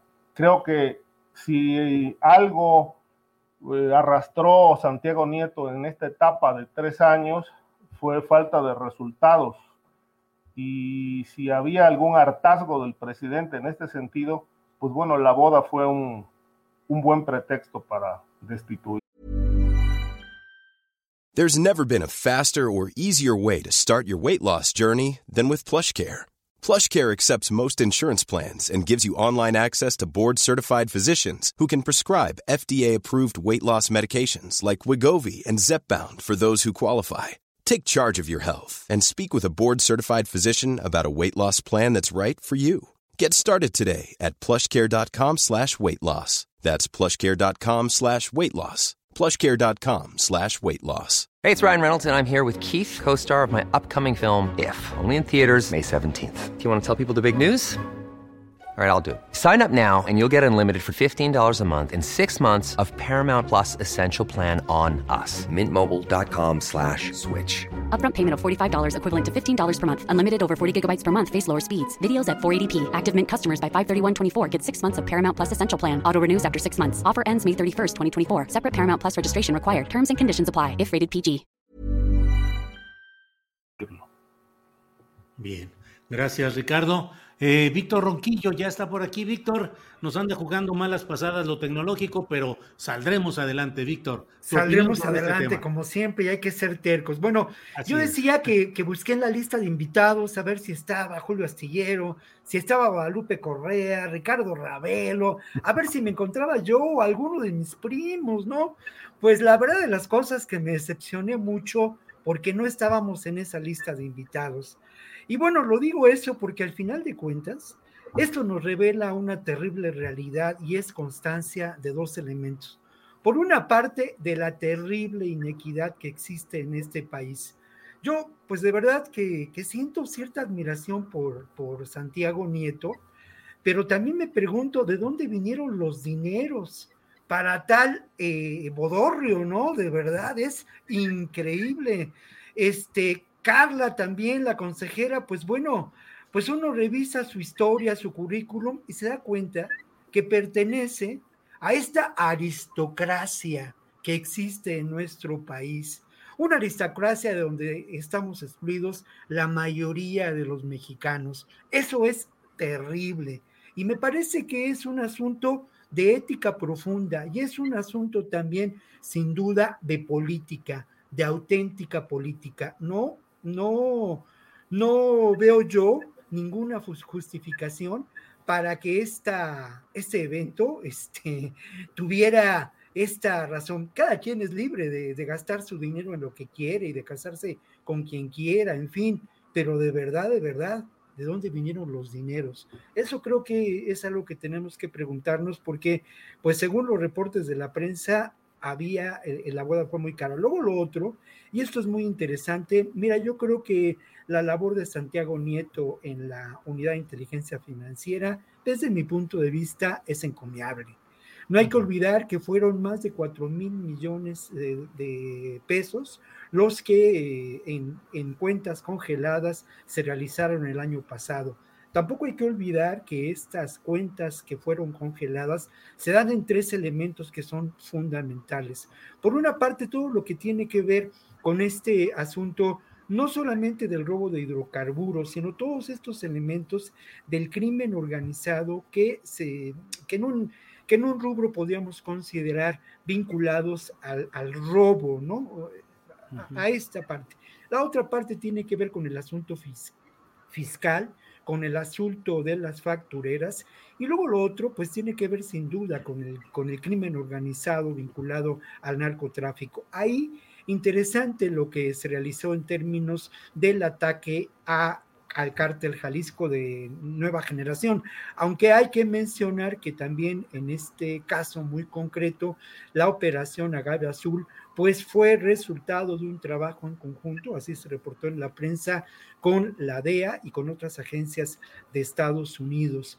Creo, por otra parte, que la salida de Santiago Nieto, pues es lamentable, pero sin duda deja ver que, bueno, pues la, la verdad de las cosas sí creo que hay una exigencia de muchos grupos eh, sociales en términos de que, bueno, este, eh, hay que predicar con el ejemplo, ¿no? Y en otra frase, la mujer del emperador no solamente eh, debe ser honesta, sino que tiene que parecer honesta, ¿no? Es de veras triste eh, esa lista de invitados, ¿no? Laida Sansores, pues no se debe haber sentado en la Josefina, en la mesa de Josefina Vázquez Mota, pero a lo mejor por ahí a la hora de estar bailando rock and roll a eso en la madrugada, pues se dieron algún codacito y se sonrieron, o a lo mejor se saludaron de besito, ¿no? Es decir, de verdad, esto sí es eh, eh, enormemente preocupante en términos de esta ética. Creo que la actuación por parte de López Obrador en relación a este caso, pues me parece decorosa, me parece que es congruente, ¿no? Lo otro que también quiero señalar, se ha dicho mucho que Pablo Gómez está incapacitado técnicamente para llevar adelante la unidad eh, de inteligencia financiera. Bueno, lo cierto es que Santiago Nieto tampoco venía de una unidad de inteligencia financiera. Recordemos su cargo, un cargo en el que, en el que hizo, llevó adelante eh, tareas importantes, ¿no? Como fiscal electoral y por otra parte, yo sí estoy convencido que se trata, sin duda, de una gestión que es mucho más política. Yo tengo un respeto intelectual por Pablo Gómez, lo reconozco, y me parece que han sido acertadas sus eh, respuestas en las diferentes entrevistas, que además lo, lo sometieron a un carrusel de entrevistas para, como para validar y, dar justificación a lo que ocurre.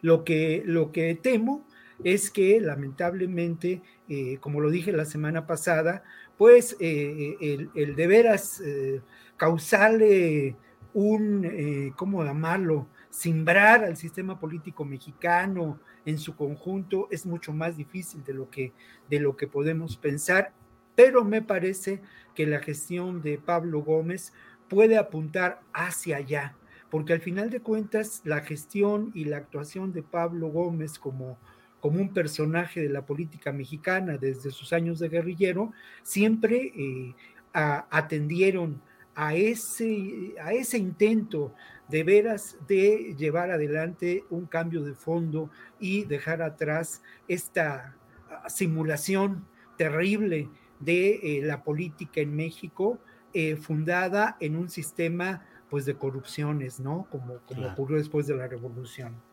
Bien, Víctor, gracias. eh, no guerrillero, sino líder del movimiento estudiantil del 68. sí, perdóname, perdóname, tienes razón. No, hay cuidado. Eh, bueno, mm, déjenme ver si puedo plantear esto de una manera adecuada. Bien o mal, la decisión de la salida de Santiago Nieto Castillo obedece, al menos en el encuadre público, a los invitados, a las relaciones, Ili Ortiz, Josefina Vázquez Mota, Carolina Villano, en fin. El general Salvador Cienfuegos acaba de reaparecer en público. Lo hizo para la entrega de uno de los premios de periodismo que organizan algunas fundaciones o organizaciones privadas, en este caso la fundación eh, que organiza el Premio Nacional de Comunicación, José Pajés Yergo, un periodista tabasqueño muy reconocido en la dirección de la revista Siempre. Su hija Beatriz Pajés es de, los, eh, de las voces más críticas y diría yo más ácidamente críticas del gobierno del presidente López Obrador. Estuvo también en esta reunión Lorenzo Córdoba, el eh, también muy impugnado eh, presidente, consejero presidente del INE. Estuvo Erubiel Ávila, aquel gobernador del Estado de México que estuvo antes del holograma que hoy hace como que gobierna el Estado de México, que es eh, Alfredo del Mazo, y también Erubiel Ávila con un montón de asuntos pendientes. Eh, estuvieron algunos eh, otros secretarios del gabinete peñista, la, quien estuvo en la Secretaría de Salud, Mercedes Juan López y Vidal Francisco Soberón, que estuvo en la Secretaría de Marina. En fin, Guadalupe Correa, ¿qué significado tendrá que haya reaparecido el general Cienfuegos en un acto público en el cual se congregaron mayoritariamente opositores duros al presidente López Obrador? Pues bueno, nosotros podremos especular mucho y bueno, es obvio que en la política hay símbolos, ¿no? Simbologías que, nos, que, nos, que nos presentan una, una cierta realidad. Y bueno, en efecto, lo que tenemos aquí es un bloque opositor que de alguna forma también eh, cierra filas con el, con el caso Cienfuegos, ¿no? Y no nada más eso, es que es muy interesante que todos ellos representan una clase política, una cierta forma de hacer política, un desempeño en la política en México, en la administración, en la administración pasada, administraciones eh, anteriores, pero es interesante porque a Salvador Cienfuegos, eh, de alguna forma, pues se le, en un proceso muy expedito, muy rápido por parte de, la Fiscalía General de la República. Se le, aparentemente se le investiga después de que él es eh, retornado a México después de la, de la acusación y del arresto en, en Los Ángeles, California, en los Estados Unidos, por supuestas vinculaciones a la delincuencia organizada. Me parece una desproporción después de todo esto, después de todo lo que sucedió. Obviamente, este gobierno cerró filas para apoyarlo a él. Esto es interesante, es importante, porque el fiscal, que es un hombre de Andrés Manuel ahora, porque antes estuvo obviamente, como lo sabemos, en diferentes posiciones, inclusive trabajó para el expresidente, eh, lo que fue, el, eh, trabajó en, durante la administración este, de Vicente Fox. Entonces, eh, este fue un hombre que de alguna forma fue limpiado, fue ayudado por esta administración en el momento más complicado de su carrera. Y bueno, eh, gracias a lo que sucedió, el presidente de la República fue extremadamente criticado por muchísimas personalidades, muchas personas de la misma oposición. A mí me llama mucho la atención cómo después de que se considera que había una cofradía dentro de las Fuerzas Armadas que había puesto al presidente de rodillas, y que finalmente toda esta administración estaba de rodillas para salvar a Salvador Cienfuegos, ¿no? Pero independientemente de eso, el presidente de México, Andrés Manuel López Obrador, tiene un gran capital político, tiene un gran apoyo popular. Entonces, eh, decide eh, cerrar filas con, con Salvador Cienfuegos y ahora él aparece como parte de un grupo, este, hacen que todo esto se mediatice y hacen presente este bloque opositor, todas estas personalidades que están en contra del proyecto de la 4T e invitan a Salvador Cienfuegos. Entonces a mí me parece un poco eh, me, me, llena de dudas, ¿no? Esta aparición. Esta aparición, ¿por qué? Porque las acusaciones en Estados Unidos que aún quedan vivas en, en, la mente de muchos mexicanos y se, y se piensa en México, eh, por, porque fue una investigación en los Estados Unidos, que él realmente estuvo vinculado, independientemente de la mala eh, investigación también que se, hizo, que se hizo en Estados Unidos, o por lo menos la parte de la investigación que nos dieron a nosotros o con la cual llegó eh, Salvador Cienfuegos, ¿no? Pero lejos de, de, poder especular sobre qué quieren estos, estos, estos hombres, ¿no? Del poder anterior, estos hombres que se reúnen y que muestran este, de una forma muy prepotente y muy soberbia, que siguen juntos y que se van a mantener juntos. Lejos de eso, este, ¿qué nos dice, qué nos dice eh, todo lo que sucedió?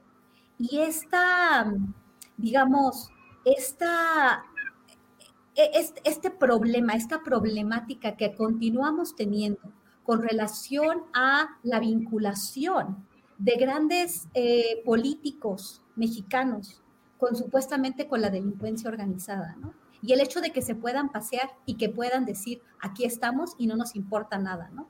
Y el hecho también de que esta administración hizo una, eh, una investigación muy rápida que dejó muchas dudas y que al final, este, pues, pues eh, la decisión fue a favor de esta persona, ¿no? Eh, creo, que, creo que no podemos especular, lo único que sí sabemos este, es que existe un grupo, existe muchas dudas con relación de nuevo a la Procuración de Justicia en México y bueno, la, la presente administración que muchos apoyamos, pues todavía este, nos deja, nos deja ver, ¿no? Este, nos deja, nos deja una, una, pues muchas preguntas con respecto de nuevo a la administración de la justicia y a la investigación judicial, que es lo más importante, ¿no? A mí me hizo recordar mucho la investigación que hizo la Fiscalía General de la República, este, los documentos todos tachados en negro, me hace, me hace preguntarme, ¿no? Me hace preguntarme qué fue lo que pasó con este general Cienfuegos, ¿no? ¿Por qué se aparece? ¿Por qué, por, qué, ¿Por qué es tan soberbia y prepotente su actitud? Y soberbia y prepotente la actitud de muchos de los que estuvieron presentes en la entrega de este premio de comunicación. Esto yo creo que va a dar mucho que decir de aquí al, futuro, ¿no? Porque quizás es la conformación de un grupo que, parece que quiere continuar en la política. Gracias, Guadalupe Correa Cabrera.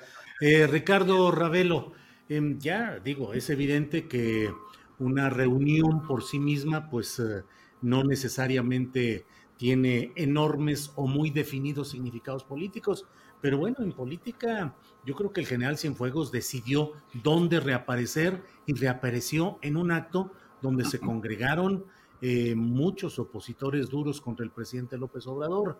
¿Crees, Ricardo Ravelo, que haya o tienes indicios de que haya algún tipo de disenso entre el poder militar consolidado con el presidente López Obrador, que tiene pues grandes eh, espacios conquistados, empresas, concesiones, las aduanas, aeropuertos, en fin. ¿Habrá alguna oposición que este hombre, el general Cienfuegos, pretenda nuclear o pretenda decir aquí hay otra opción militar y no solo la que está en el poder? ¿Qué piensas, Ricardo? Es posible. Mira, decía don Jesús Reyes Heroles que la forma es fondo, es decir, eh, eh, aquí la, la, reunión pues da cuenta de que, de que los, eh, los detractores del presidente o los opositores del presidente no propiamente son los enemigos o detractores del general Cienfuegos. Él se fue a codear con los funcionarios y exfuncionarios de administraciones pasadas, actuales. Es decir, no conocemos realmente la reacción del presidente López Obrador ante esto, ni, se ha pronunciado al respecto, pero digamos que en el caso de Santiago Nieto llama la atención, por un lado, lo ostentoso de la boda, pero también los invitados, ¿no? Es decir, como que en el caso de Santiago Nieto pesa mucho aquello de que eh, los enemigos del presidente deben ser al mismo tiempo los enemigos de, quienes están con él en el gabinete. Y en el caso de las Fuerzas Armadas, la presencia de, de Salvador Cienfuegos, pues parece tener un, significado totalmente diferente, ¿no? Se codea con estos personajes, Ili Ortiz, eh, los que ya mencionamos, el propio Córdoba, ¿no? Con un, nivel de, polémica muy fuerte, justamente ahora por el asunto de la consulta por la revocación de mandato, que si les falta dinero, que si necesitan una cantidad multimillonaria para llevar a cabo ese ejercicio, etcétera. Entonces, en medio de toda esta polémica, este, que obviamente van creciendo, eh, aparece Cienfuegos, muy quitado de la pena, bromeando. Eh, yo coincido con Guadalupe con, en, esta, en esta descripción. Me parece una, una postura cínica, eh, valemadrista, y además eh, eh, infundado en, todo este velo de impunidad que la propia Fiscalía General de la República le, le hizo el traje a la medida, ¿no? Es decir, después de aquel golpe certero a la figura militar y sobre todo a un personaje de su envergadura, un exsecretario de la Defensa, que lo humillan, que lo detienen ante su, en frente de sus familiares, que lo acusan de servir al crimen organizado y luego en México le, quitan, bueno, no le quitan, simplemente niegan el ejercicio de la acción penal porque se dice en las conclusiones que no hay ningún elemento, pues bueno, esto deja muchas dudas. Yo coincido con lo que hemos hablado al respecto Guadalupe ahora y en otro momento sobre el caso Cienfuegos, de que realmente eh, la decisión fue no afectar los intereses de una cierta ala militar que le debe resultar importante al gobierno de la Cuarta Transformación, porque si, si algo hicieron, si algo hicieron en favor de Cienfuegos es porque algo conviene eh, mantener eh, en secreto o mantener un, un, nivel de relación no ríspida con ningún, ninguna ala del ejército mexicano en fin, uno puede adentrarse en este laberinto de las especulaciones, pero bueno, al final del día eh, todo tiene un, sentido y, ciertas coincidencias, ¿no?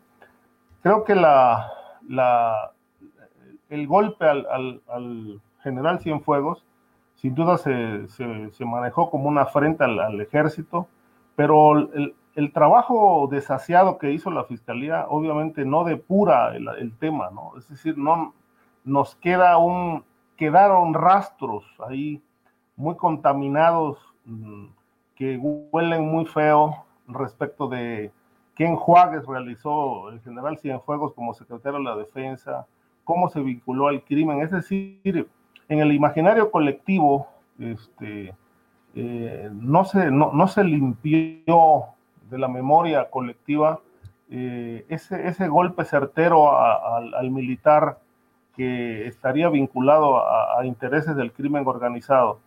No sabemos realmente si el, general pueda viajar a Estados Unidos o no, eso, eso no ha quedado claro porque habría que pues indagar cómo quedó la relación con la DEA. La DEA, entiendo que los agentes de la DEA y la misma institución pues quedó muy agraviada porque dijeron que les descalificaron una investigación muy sólida para darle protección a un criminal infundado en el traje militar. Pero en fin, la presencia de Cienfuegos, por supuesto, es polémica y seguirá siendo polémica y me parece que pues quedará ahí grabada entre los hierros y desatinos de la cuarta transformación, como lo fue en su momento el caso Ovidio Guzmán. Gracias, Ricardo. Eh, Víctor Ronquillo, la verdad es que mm, pues no puede dejarse de lado el hecho de que algunos de los premiados fueron pues personajes que, mm, es decir, uno de los eh, premios fue para el diario El Universal y pronunció un discurso para recibir ese galardón el hijo de Juan Francisco Ili Ortiz, que está en el centro de la discusión relacionada con la salida de Santiago Nieto Castillo. Otro premiado fue Lorenzo Córdoba como premio de la a la democracia, premio de democracia. Estuvo también el ex rector de la UNAM, José Narro, quien ha sido también objeto de señalamientos críticos de parte del presidente López Obrador. A lo mejor ahí están llamando ya, Víctor, para darnos alguna exclusiva o alguna invitación para alguna boda.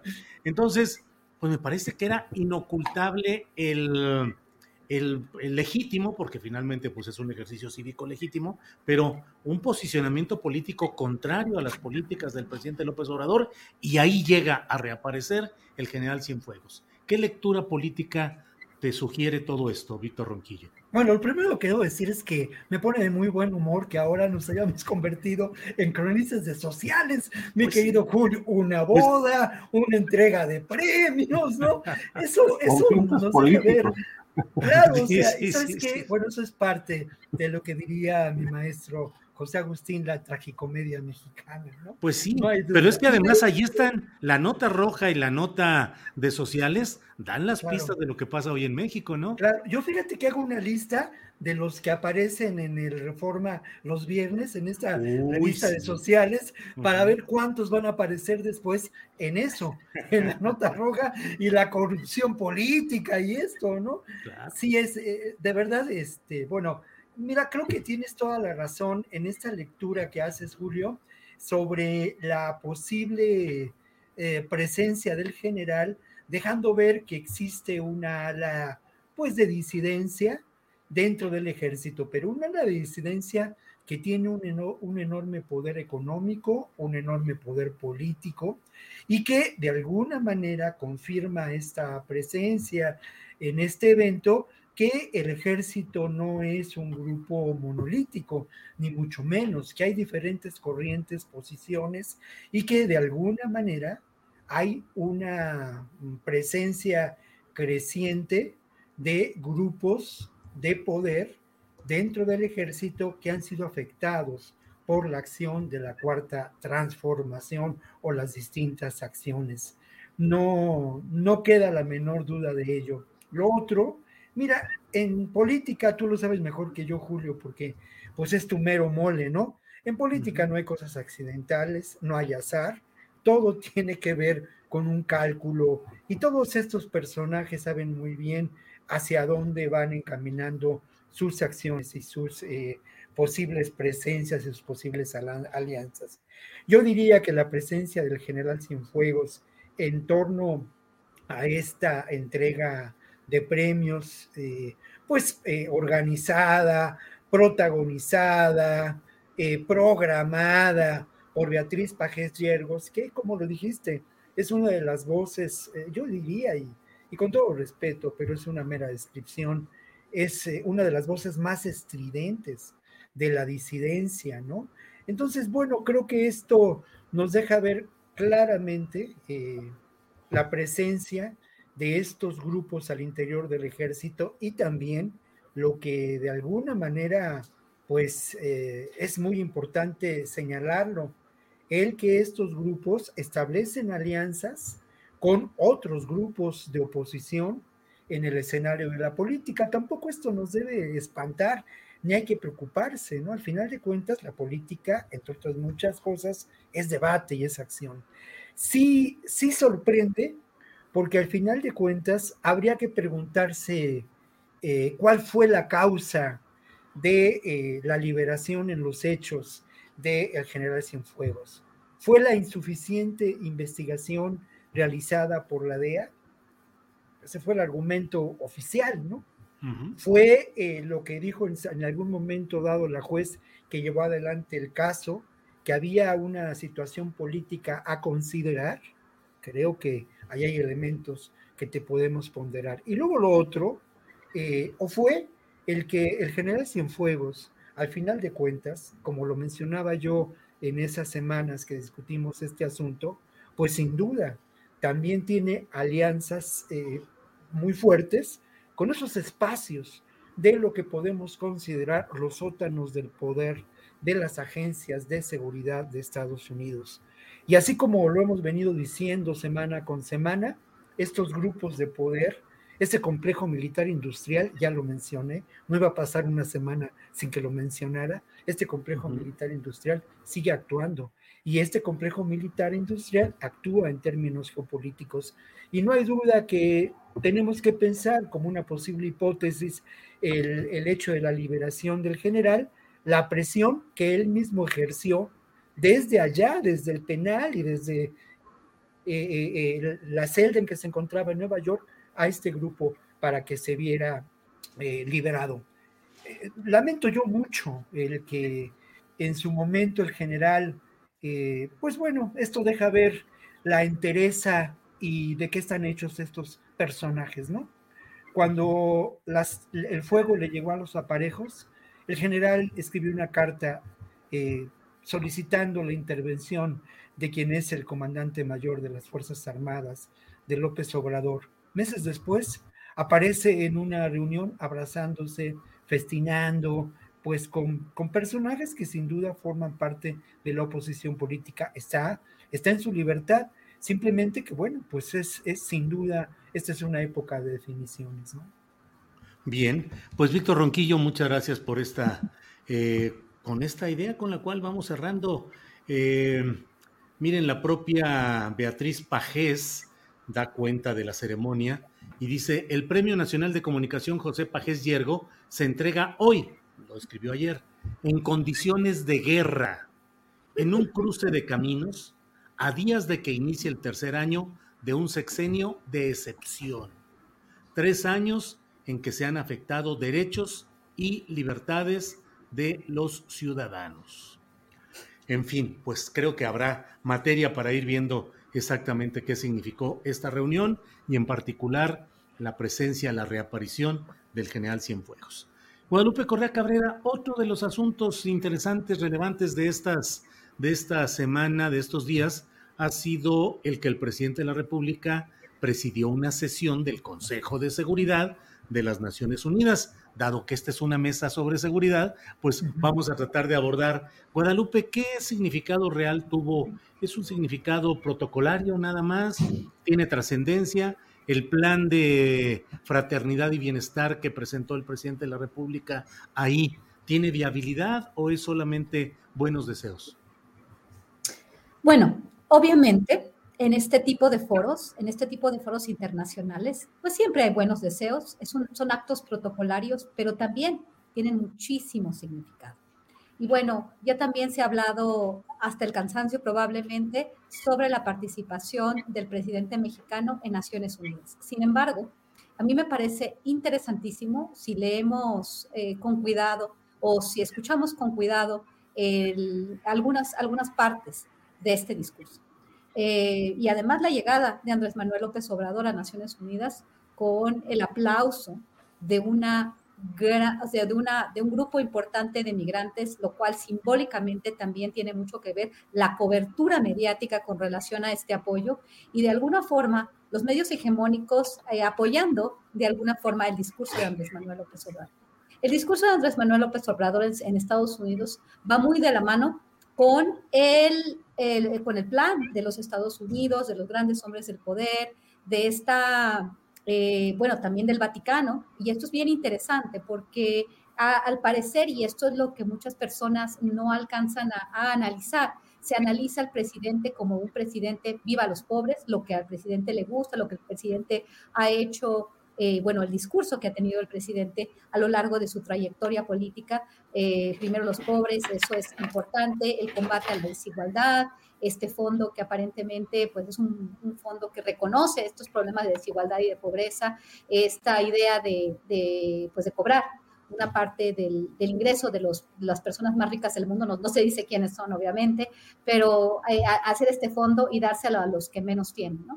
Eh, pues obviamente no sabemos si esto vaya a tener viabilidad, pero es interesante ver cómo esto va de la mano ah, del, del, gran reseteo del Foro Económico Mundial, este, de esta renta universal que han planteado pues, los grandes hombres del poder, que han planteado del poder económico en realidad, porque es, es una realidad que desde antes de la pandemia y con la pandemia se ha reducido el nivel de vida de muchas personas y un gran, eh, hay, hay, un, hay una gran disatisfacción. Por el otro lado, también hay que entender que estas propuestas de la renta eh, universal, estas propuestas de, hacer un reseteo de la economía con esta visión de distribución aparentemente, pues eh, se, adaptan muy bien al discurso de Andrés Manuel, a sus programas sociales.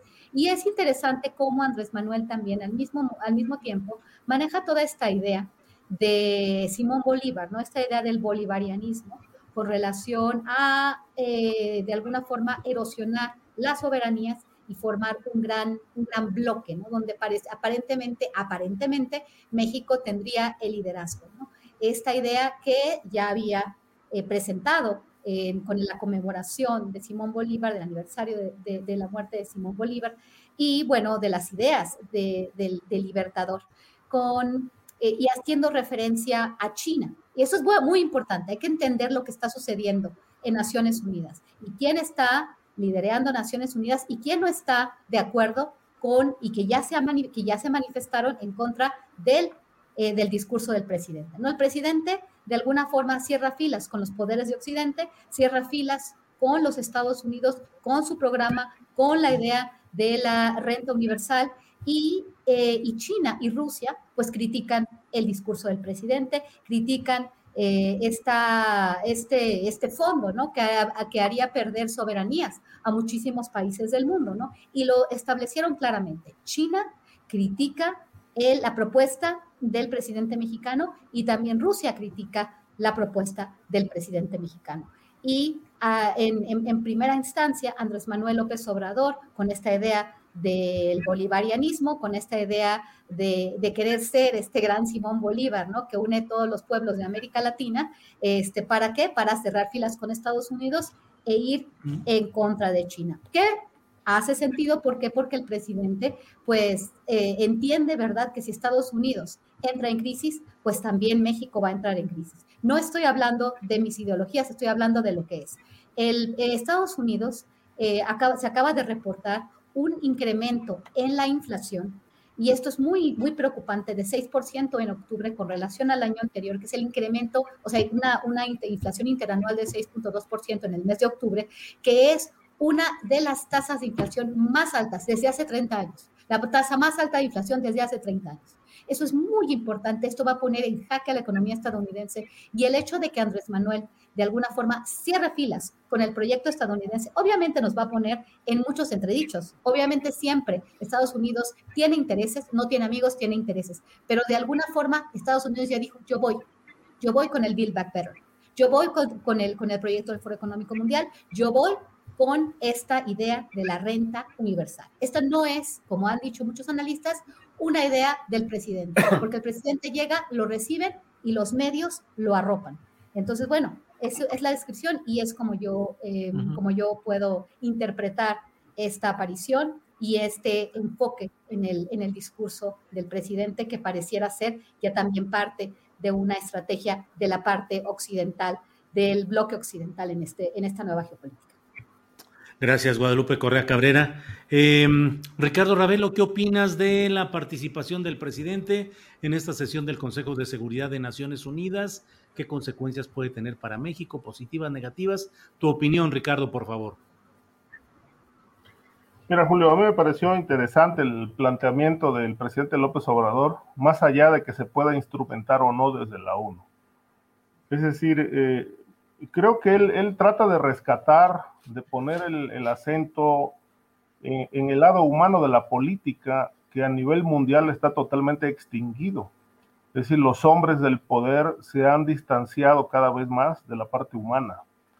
La política se hace, se hace obviamente atendiendo necesidades humanas, pero en muchos países del orbe este sentido humano y humanista pues está extraviado. Eh, cuando se plantea, por ejemplo, resolver el tema del hambre, ¿por qué no se ha resuelto el tema del hambre en, el mundo? Es decir, habiendo tantos recursos, tanta comida que se tira, eh, tanta, tanto dispendio, evidentemente no hay explicación eh, que pueda ser suficiente o explicación que justifique más bien el por qué no se ha atendido uno de los problemas más importantes eh, del planeta. Es decir, el hombre, el hombre ha incurrido en la ridiculez, ¿no? Es decir, está, se está destruyendo permanentemente.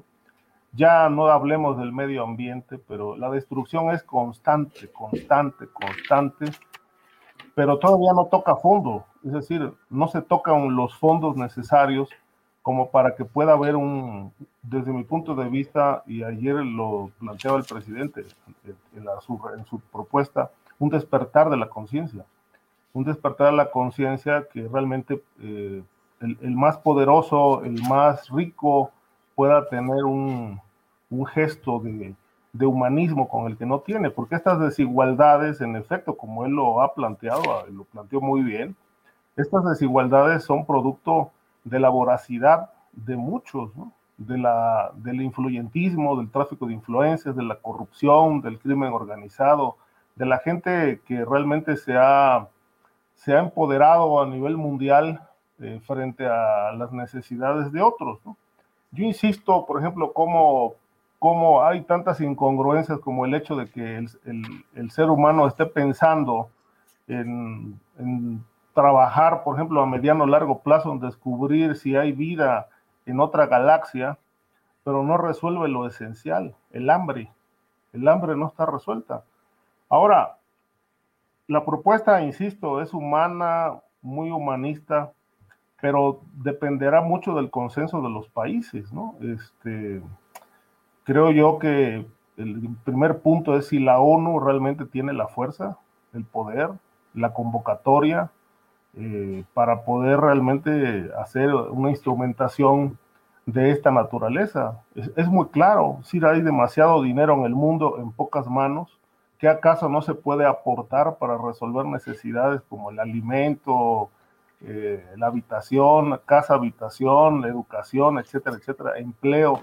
Es decir, este factor de desigualdad que es producto de, insisto, esta voracidad y estas malas políticas públicas, incluida la corrupción, eh, es la causa de la migración, lo que dijo el, presidente. ¿Por qué van a Estados Unidos? Pues Estados Unidos es uno de los países más cuestionados por el atraco que ha hecho en todo el mundo. Europa también, y son los son países europeos y Estados Unidos los que hoy están padeciendo la migración, un fenómeno que ellos mismos han generado con la desigualdad provocada con malas políticas a través de años, cientos de años. Entonces, estas consecuencias pues no surgieron de la noche a la mañana, son producto de malas políticas y de, este, de esta ambición desmedida de poder que eh, es la causa de que el ser humano esté generando tanta desigualdad y tanta pobreza en el planeta. Bien, Ricardo, gracias. Son las 2 de la tarde con 54 minutos. Estamos ya en la parte final de esta mesa que se ha ido como agua. Víctor Ronquillo, tu opinión sobre la presencia del presidente López Obrador en la sesión del Consejo de Seguridad de la ONU. Víctor, por favor. Bueno, lo primero, ya lo mencionaba Ricardo, hay que reivindicar una posición ética, ¿no? Que me parece clave, determinante. Creo que esta expresión de la política es eh, muy importante en el contexto en el que nos encontramos. Cuando yo veía la presencia de López Obrador en Nueva York, en, eh, vía un canal de televisión, en algunos de los eh, chats que, que se estaban en ese momento gestando en las diferentes redes sociales, una persona dijo que había llegado con los ideales bien puestos. Y me parece que eso es cierto, que describe muy bien lo que, lo que ocurrió, ¿no? Y creo que esos ideales bien puestos hablan bien de Andrés Manuel López Obrador. Por una parte, fue capaz de realizar un diagnóstico puntual de los efectos del neoliberalismo, ¿no? Un diagnóstico que de alguna manera, pues en este foro, eh, exhibe a muchos de quienes siguen teniendo el derecho de voto, ¿no? En el Consejo, en el Consejo de Seguridad, que son los países que de alguna manera se benefician de este caos o este desorden o este sistema que impera en el mundo, Estados Unidos, Francia, eh, el Reino Unido, China, Rusia, ¿no? Entonces, eh, eso me parece muy importante. Luego lo otro, López Obrador también mencionó y fue claro, muy contundente, al referirse a la ineficacia de las Naciones Unidas en términos de sus verdaderas y necesarias y urgentes acciones políticas, ¿no? La Organización de las Naciones Unidas eh, sin duda genera muchos eh, beneficios y un acuerdo mundial en favor de causas que son justas. Pero si uno revisa su gestión, esta gestión es cada vez más limitada y está determinada por los países que siguen manteniendo el control de este organismo internacional, que son esos países poderosos económica y políticamente.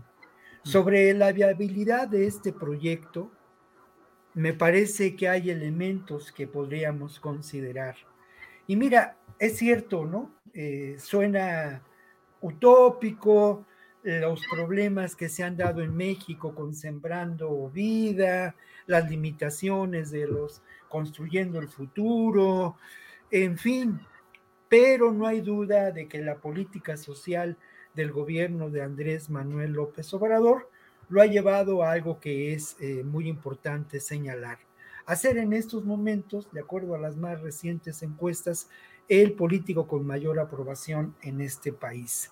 Los efectos de esa política social creo que pueden ser reconocidos en el ámbito, sobre todo de los adultos mayores, ¿no? A quienes esa atención, ese recurso económico que proviene de nuestros impuestos, pues ha mitigado las condiciones de miseria en que muchos de ellos se encuentran, ¿no? Es posible que se realice y también una repasada a la actuación del Fondo Monetario Internacional y del Banco Mundial que tendrían que cambiar su gestión en favor de los ciudadanos. Y lo otro que, bueno, pues, pues eh, eh, el llamar eh, a que este proyecto no, no, sea, no sean recursos, como usualmente se realiza en favor de los gobiernos, sino en favor de las personas, es decir, que haya tarjetas de, bienestar en todo el mundo. Bueno, de verdad que da, que da risa, pero yo celebro mucho el valor civil de Andrés Manuel López Obrador de llevar a plantear esto, ¿no? Sin importarle el costo político, pero sí atendiendo a algo que es muy importante y que lamentablemente eh, no ocurre en estos momentos o no se da. En estos momentos no existe un liderazgo mundial en términos de lo que podemos considerar personajes de eh, una izquierda radical, eh, inteligente, subversiva, personajes que de alguna manera llevaran adelante, ¿no? Eh, eh, la crítica a este sistema que nos llevó al caos y a la tragedia de la pandemia y a otras crisis, ¿no? Y esa vacante, esa vacante con toda modestia, pues la pretende ocupar nuestro héroe de la Macuspana, ¿no? Y nuestro jaguar de la selva chapaneca. Ojalá, ojalá y sea así, ¿no? Muy bien, pues muchas gracias. Son las 3 de la tarde. Guadalupe, gracias por esta ocasión. Nomás dinos para este fin de semanita, que ya casi empieza, ya estamos en jueves, ¿qué recomiendas leer? ¿Qué recomiendas ver? ¿Alguna serie? ¿Algún libro? ¿Alguna actividad? ¿Qué recomiendas, Guadalupe? Pum, pum, pum, pum, pum. Sí, eh, a propósito de la, de, la, de la discusión que tuvimos ahorita sobre Naciones Unidas y sobre mi comentario con relación a cuál es la propuesta, ¿no? Del Papa Francisco eh, con sus mm. dos encíclicas, Laudato Si, el tema de la Pachamama y la, y la, y la, y la, y la Madre Tierra por un lado, y la otra, este, y la otra encíclica, que ya se me olvidó ahorita el nombre, pero bueno, este, como estoy viendo el, el discurso mundial, eh, yo les recomiendo que lean el libro del gran reseteo de Klaus Schwab que habla mucho de, que se parece mucho al discurso de Andrés Manuel López Obrador en la ONU, a, esta idea, ¿no? De formar un gobierno mundial, de, supuestamente acabar con las desigualdades bajo los preceptos, bajo liderazgo de los grandes hombres del poder. Klaus Schwab, que es el, de alguna forma el portavoz, el, el, que tiene el liderazgo institucional en el Foro Económico Mundial, que realmente no, no es un grupo eh, vertical, sino es un grupo más horizontal, pero es muy importante. El gran reseteo de Klaus Schwab en el contexto de la pandemia del COVID-19 es un libro que está a la venta y, que nos dice realmente cuáles son los planes de los hombres más poderosos del mundo y este reconocimiento de la gran desigualdad que ellos crearon y del plan que tienen para, para, para avanzar a una nueva realidad. Este, este libro yo creo que, que nos podría ayudar mucho a entender hacia dónde va el mundo y también de alguna forma eh, poder eh, entender que está planteándose desde el Vaticano, ¿no? digamos desde los grandes poderes en el mundo occidental. Bueno, pues ahí está la invitación de Guadalupe Correa para leer El gran reseteo de Klaus Schwab. Eh, en, este, en estos días, en este fin de semana que ya mañana empieza formalmente, pero que ya desde hoy empieza a correr. Ricardo Ravelo, aparte de recomendar que leamos Los narcopolíticos, que es tu más reciente mm. libro y del cual ya hemos platicado, ¿qué invitas a leer Ricardo Ravelo o a ver alguna serie? A, no sé, Narcos 3 o qué, qué, qué sugieres? ¿Qué invitas a ver, Ricardo? Fíjate que en este caso voy a, no, voy a sugerir nada de, narcotráfico, sino de literatura. Muy interesante. Este, hace poco, eh, hurgando por ahí en, unas librerías, eh, se me vino encima un, libro interesantísimo que hace tiempo estaba buscando. Yo lo recomiendo mucho. Eh, es este, La vida de, de Joseph Roth, un autor que yo he leído hace mucho tiempo y escrita por un, un contemporáneo suyo de nombre Soma Morgenstern, de editorial Pretextos. Es la, el libro se titula Huida y fin de Joseph Roth. Es la biografía, desde mi punto de vista, una de las más completas que, que existen sobre la vida de Joseph Roth. Hay que recordar algunos libros importantes de Joseph Roth, como este, eh, La Marcha Radesky, este, el, Santo Bebedor, eh, por citar al Primavera de Café, ¿no? Un gran cronista, un gran cronista eh, de las entreguerras, y él debatía mucho sobre el tema de las fuentes periodísticas, ¿no? Porque le decía, bueno, es que usted narra cada episodio, pero no hay fuentes. Dice, pues no, porque la fuente soy yo. Entonces, eh, es muy interesante toda esta situación de, de Joseph Roth, muy interesante la, la, obra y sobre todo esta biografía que yo, para quienes son seguidores de Roth, pues es un gran libro, el de Soma Morgenstern, Huida y Fin de Joseph Roth. Muy bien, pues eh, Ricardo, ya lo estoy viendo por aquí en internet, editorial Pretextos, autor Soma Morgenstern, y el libro se llama Huida y Fin de Joseph Roth. Gracias, Ricardo. Víctor Ronquillo, ¿qué vas a recomendar? Ya te vi que te moviste ahí, seguro para tomar algún. Para tomar algo. Es que fíjate que yo soy un lector muy caótico, muy, muy caótico, ¿no? Y lo mismo leo poesía, que leo ensayo, eh, ¿no? Y además leo muchas cosas, pues que tienen que ver con la chamba, ¿no? Entonces, eh, estamos ahora preparando una serie que ojalá llegue a buen, puerto de eh, la extinción de las lenguas indígenas. Viene el diseño de las lenguas indígenas eh, organizado por la ONU y en ese sentido estoy leyendo textos que tienen que ver con eh, pues la revisión de lo que podemos considerar los movimientos de resistencia, de resiliencia del indigenismo en nuestro continente, ¿no? Por ahí hay un trabajo que no encontré, lo tengo ahí en el librero, pero creo que mi hija se lo llevó, de Raúl Sibeki, que es, es muy interesante, ¿no? Hay toda una corriente de pensamiento en torno a ello y hay toda una corriente editorial muy importante que rescata, eh, digamos, no es Planeta, no es este, pues Random House, pero hay una, una, de veras, una serie de editoriales independientes en, nuestra América muy valiosa, ¿no? Y bueno, en, términos de, digamos, lecturas eh, por placer, acabo de empezar la biografía de Chester Himes, que es muy interesante porque habla de esa, es un escritor policíaco eh, y habla de esta terrible realidad de la discriminación racial vivida en los años 20, 40. Y un libro que, que, recomiendo mucho porque de alguna manera nos hace ver la vigencia del pensamiento libertario, del pensamiento auténticamente de vanguardia ideológica, más allá de lo que podemos considerar una, una izquierda anacrónica. Ese es el libro que me quise acercar que es precisamente de Tomás Ibáñez, un, un escritor argentino que vivió muchos años en Francia.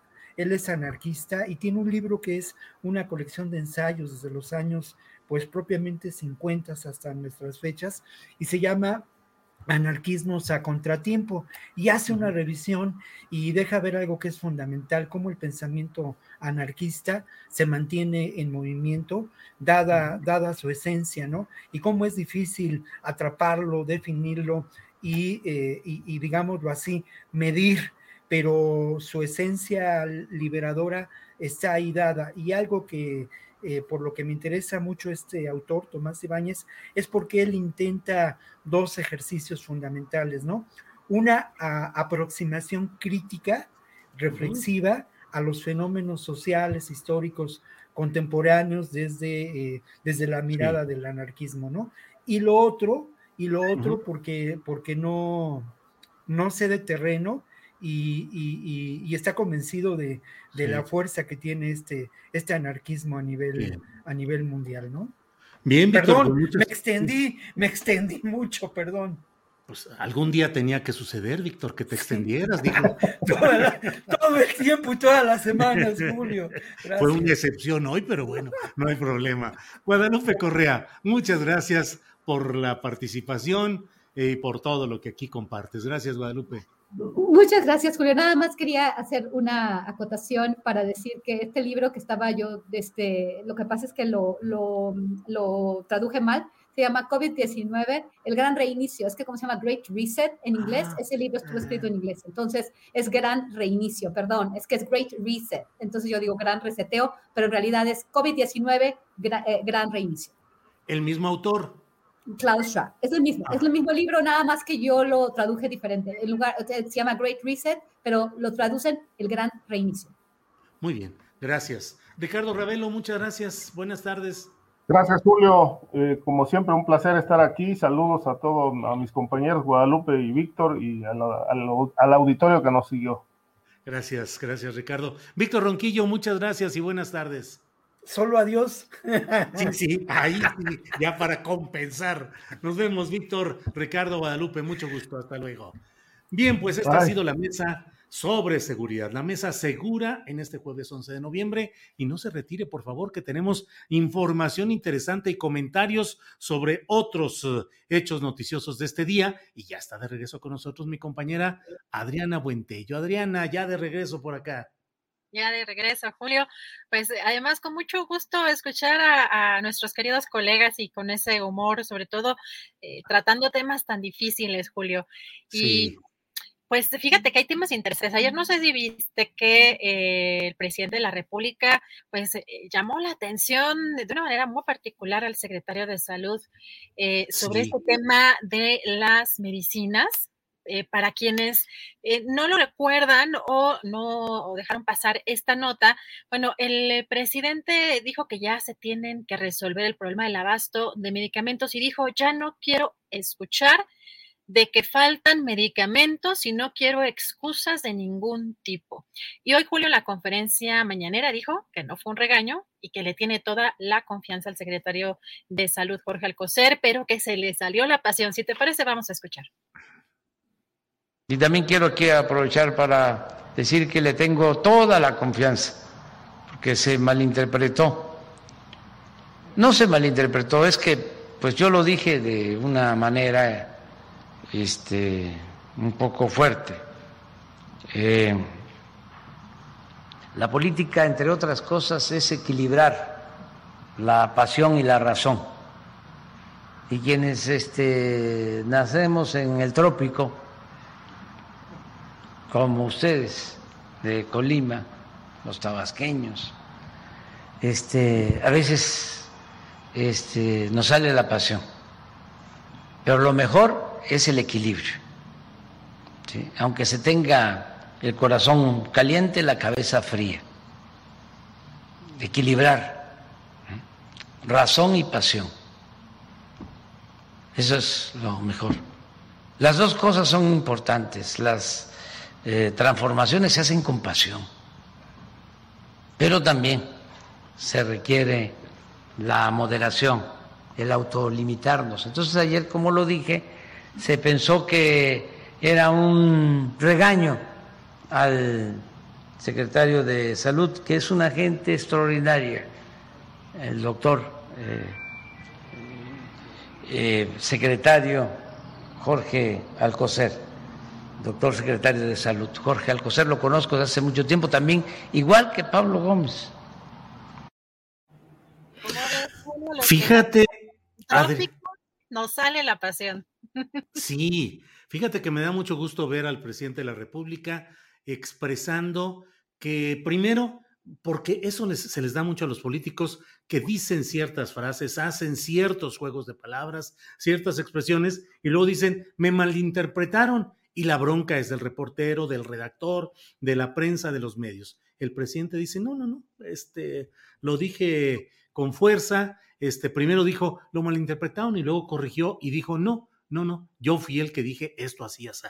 Caray, de veras que eh, sucede con mucha frecuencia que vemos a los políticos que ante sus equivocaciones o sus em, descuidos o deslices son humanos finalmente. Y alguien como el presidente López Obrador que se la pasa, híjole, Adriana, ¿cuántas palabras pronunciará por día el presidente de la República en actos públicos? Palabras de las cuales un error, un descuido, un desliz, una contradicción, le será sumamente exhibida y restregada por sus adversarios. Un montonal. Y bueno, que haya dicho esto y que dice, pues no, no, no, no, no, no es que me malinterpretaron, yo lo dije así, me parece que es muy, muy importante. Ojalá y los políticos acepten sus eh, errores y sean capaces de reconocerlos.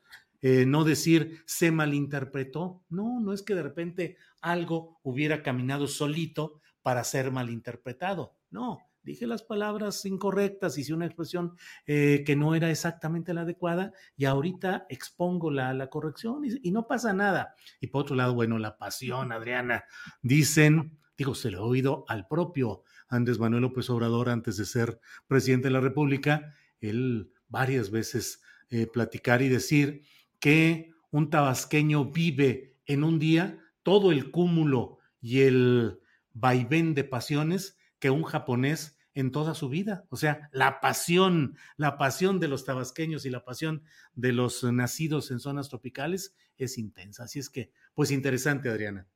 Además, hay que recordar que lo que tú mencionas, Jorge, es interesante porque hay que recordar que eh, se popularizó mucho esta figura de Rubén Aguilar. cada sexenio tenía, cada sexenio tenía su Rubén Aguilar eh, después de Vicente Fox. Y lo que sí es cierto, hay que reconocerle al, al presidente, es que eh, tiene una enorme paciencia para eh, pues poder lidiar con todo esto que comentas de las palabras que, menciona diariamente, pero el, la comunicación, pues ya llevamos cuántas conferencias en estos ya tres años, eh, Julio, y de, además de una extensión impresionante, así que esa, esa parte es este pues de señalar que es, es, increíble la, la, paciencia. Y también otra de las cosas interesantes en, en esta, en este eh, pues en este segmento que, hemos visto en el presidente, como tú dices, también la eh, honestidad con la que se maneja, pero fue un tema, Julio, en que lo atacaron muchísimo. Entonces se entiende que, pues como fue un tema en el que se montó la eh, oposición pues de una manera brutal, eh, pues entiende que es un tema que le levante precisamente estas, estas pasiones cuando pues se sigue montando la, oposición eh, eh, a diestra y siniestra.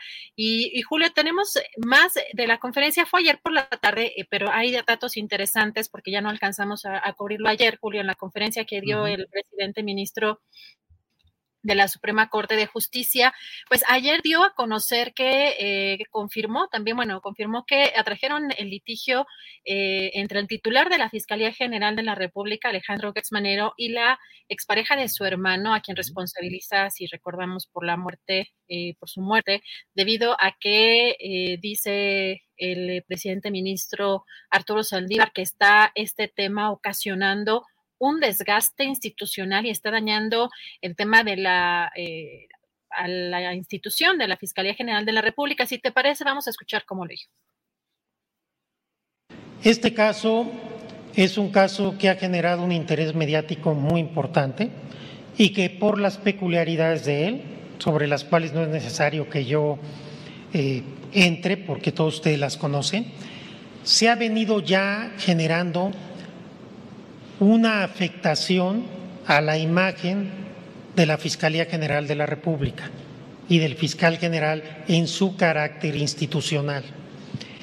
La Fiscalía General de la República es un ente autónomo del Estado mexicano de la mayor relevancia. Me parece que debe ser responsabilidad de la Corte cuidar a las instituciones. Y dado que este asunto se estaba utilizando para generar un desgaste a la institución, me pareció, y mis compañeras y compañeros coincidieron, que era importante que lo resolviera la Corte, una instancia más allá de cualquier duda, no fue una razón personal, no es una razón que tenga que ver con la persona del doctor Alejandro Gersmanero, sino tiene que ver con la afectación que este caso está generando a la honorabilidad de la Fiscalía General de la República. Julio, ¿cómo ves? Responsabilidad de la Corte cuidar las instituciones. Pues es un criterio jurídico que aquí sí que a quién recurrir para que lo esclarezca, pues la propia Suprema Corte de Justicia es la que debería esclarecerlo, pero llevando las cosas a un extremo, ¿en qué momento la Fiscalía General de la República va a traer un caso que afecte, no digo en este caso del actual presidente López Obrador, sino en general, que diga, es que esto afecta a la figura presidencial y por tanto yo lo voy a jalar y lo voy a meter acá.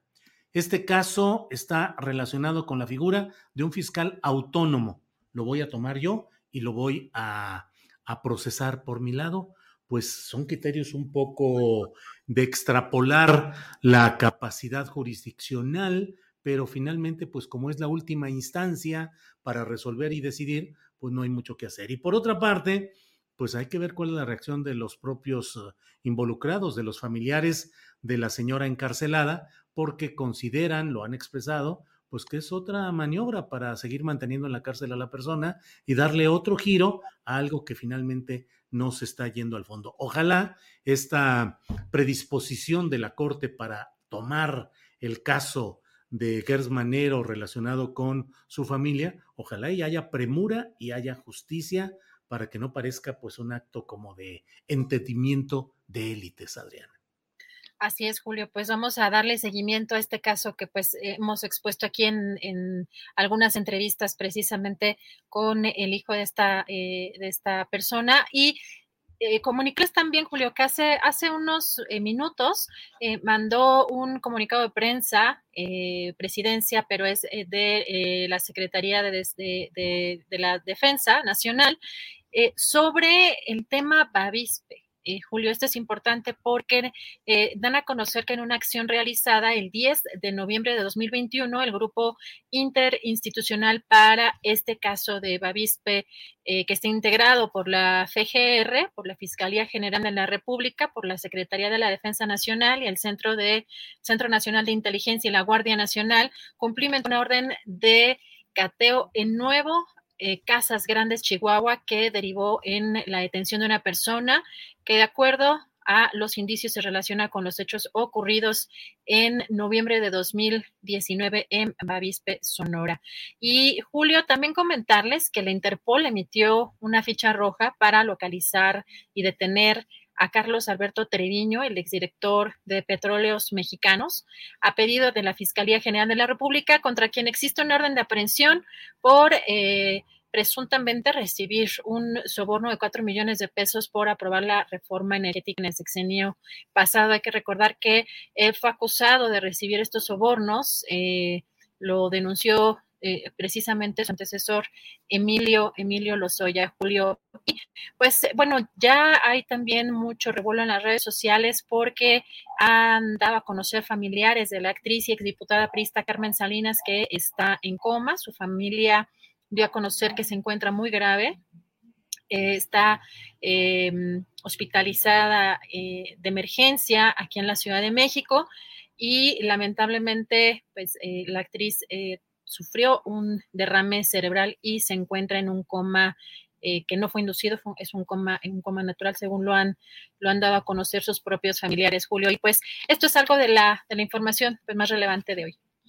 Gracias, Adriana. Fíjate que um, tomo algo de lo que han publicado en Twitter Alonso Castillo Cuevas, que es hijo de la señora encarcelada en este proceso con Gertz Manero. Escribió hoy, dijo, Hoy se deliberaría la libertad de mi madre, una mujer inocente a quien además le violaron el debido proceso.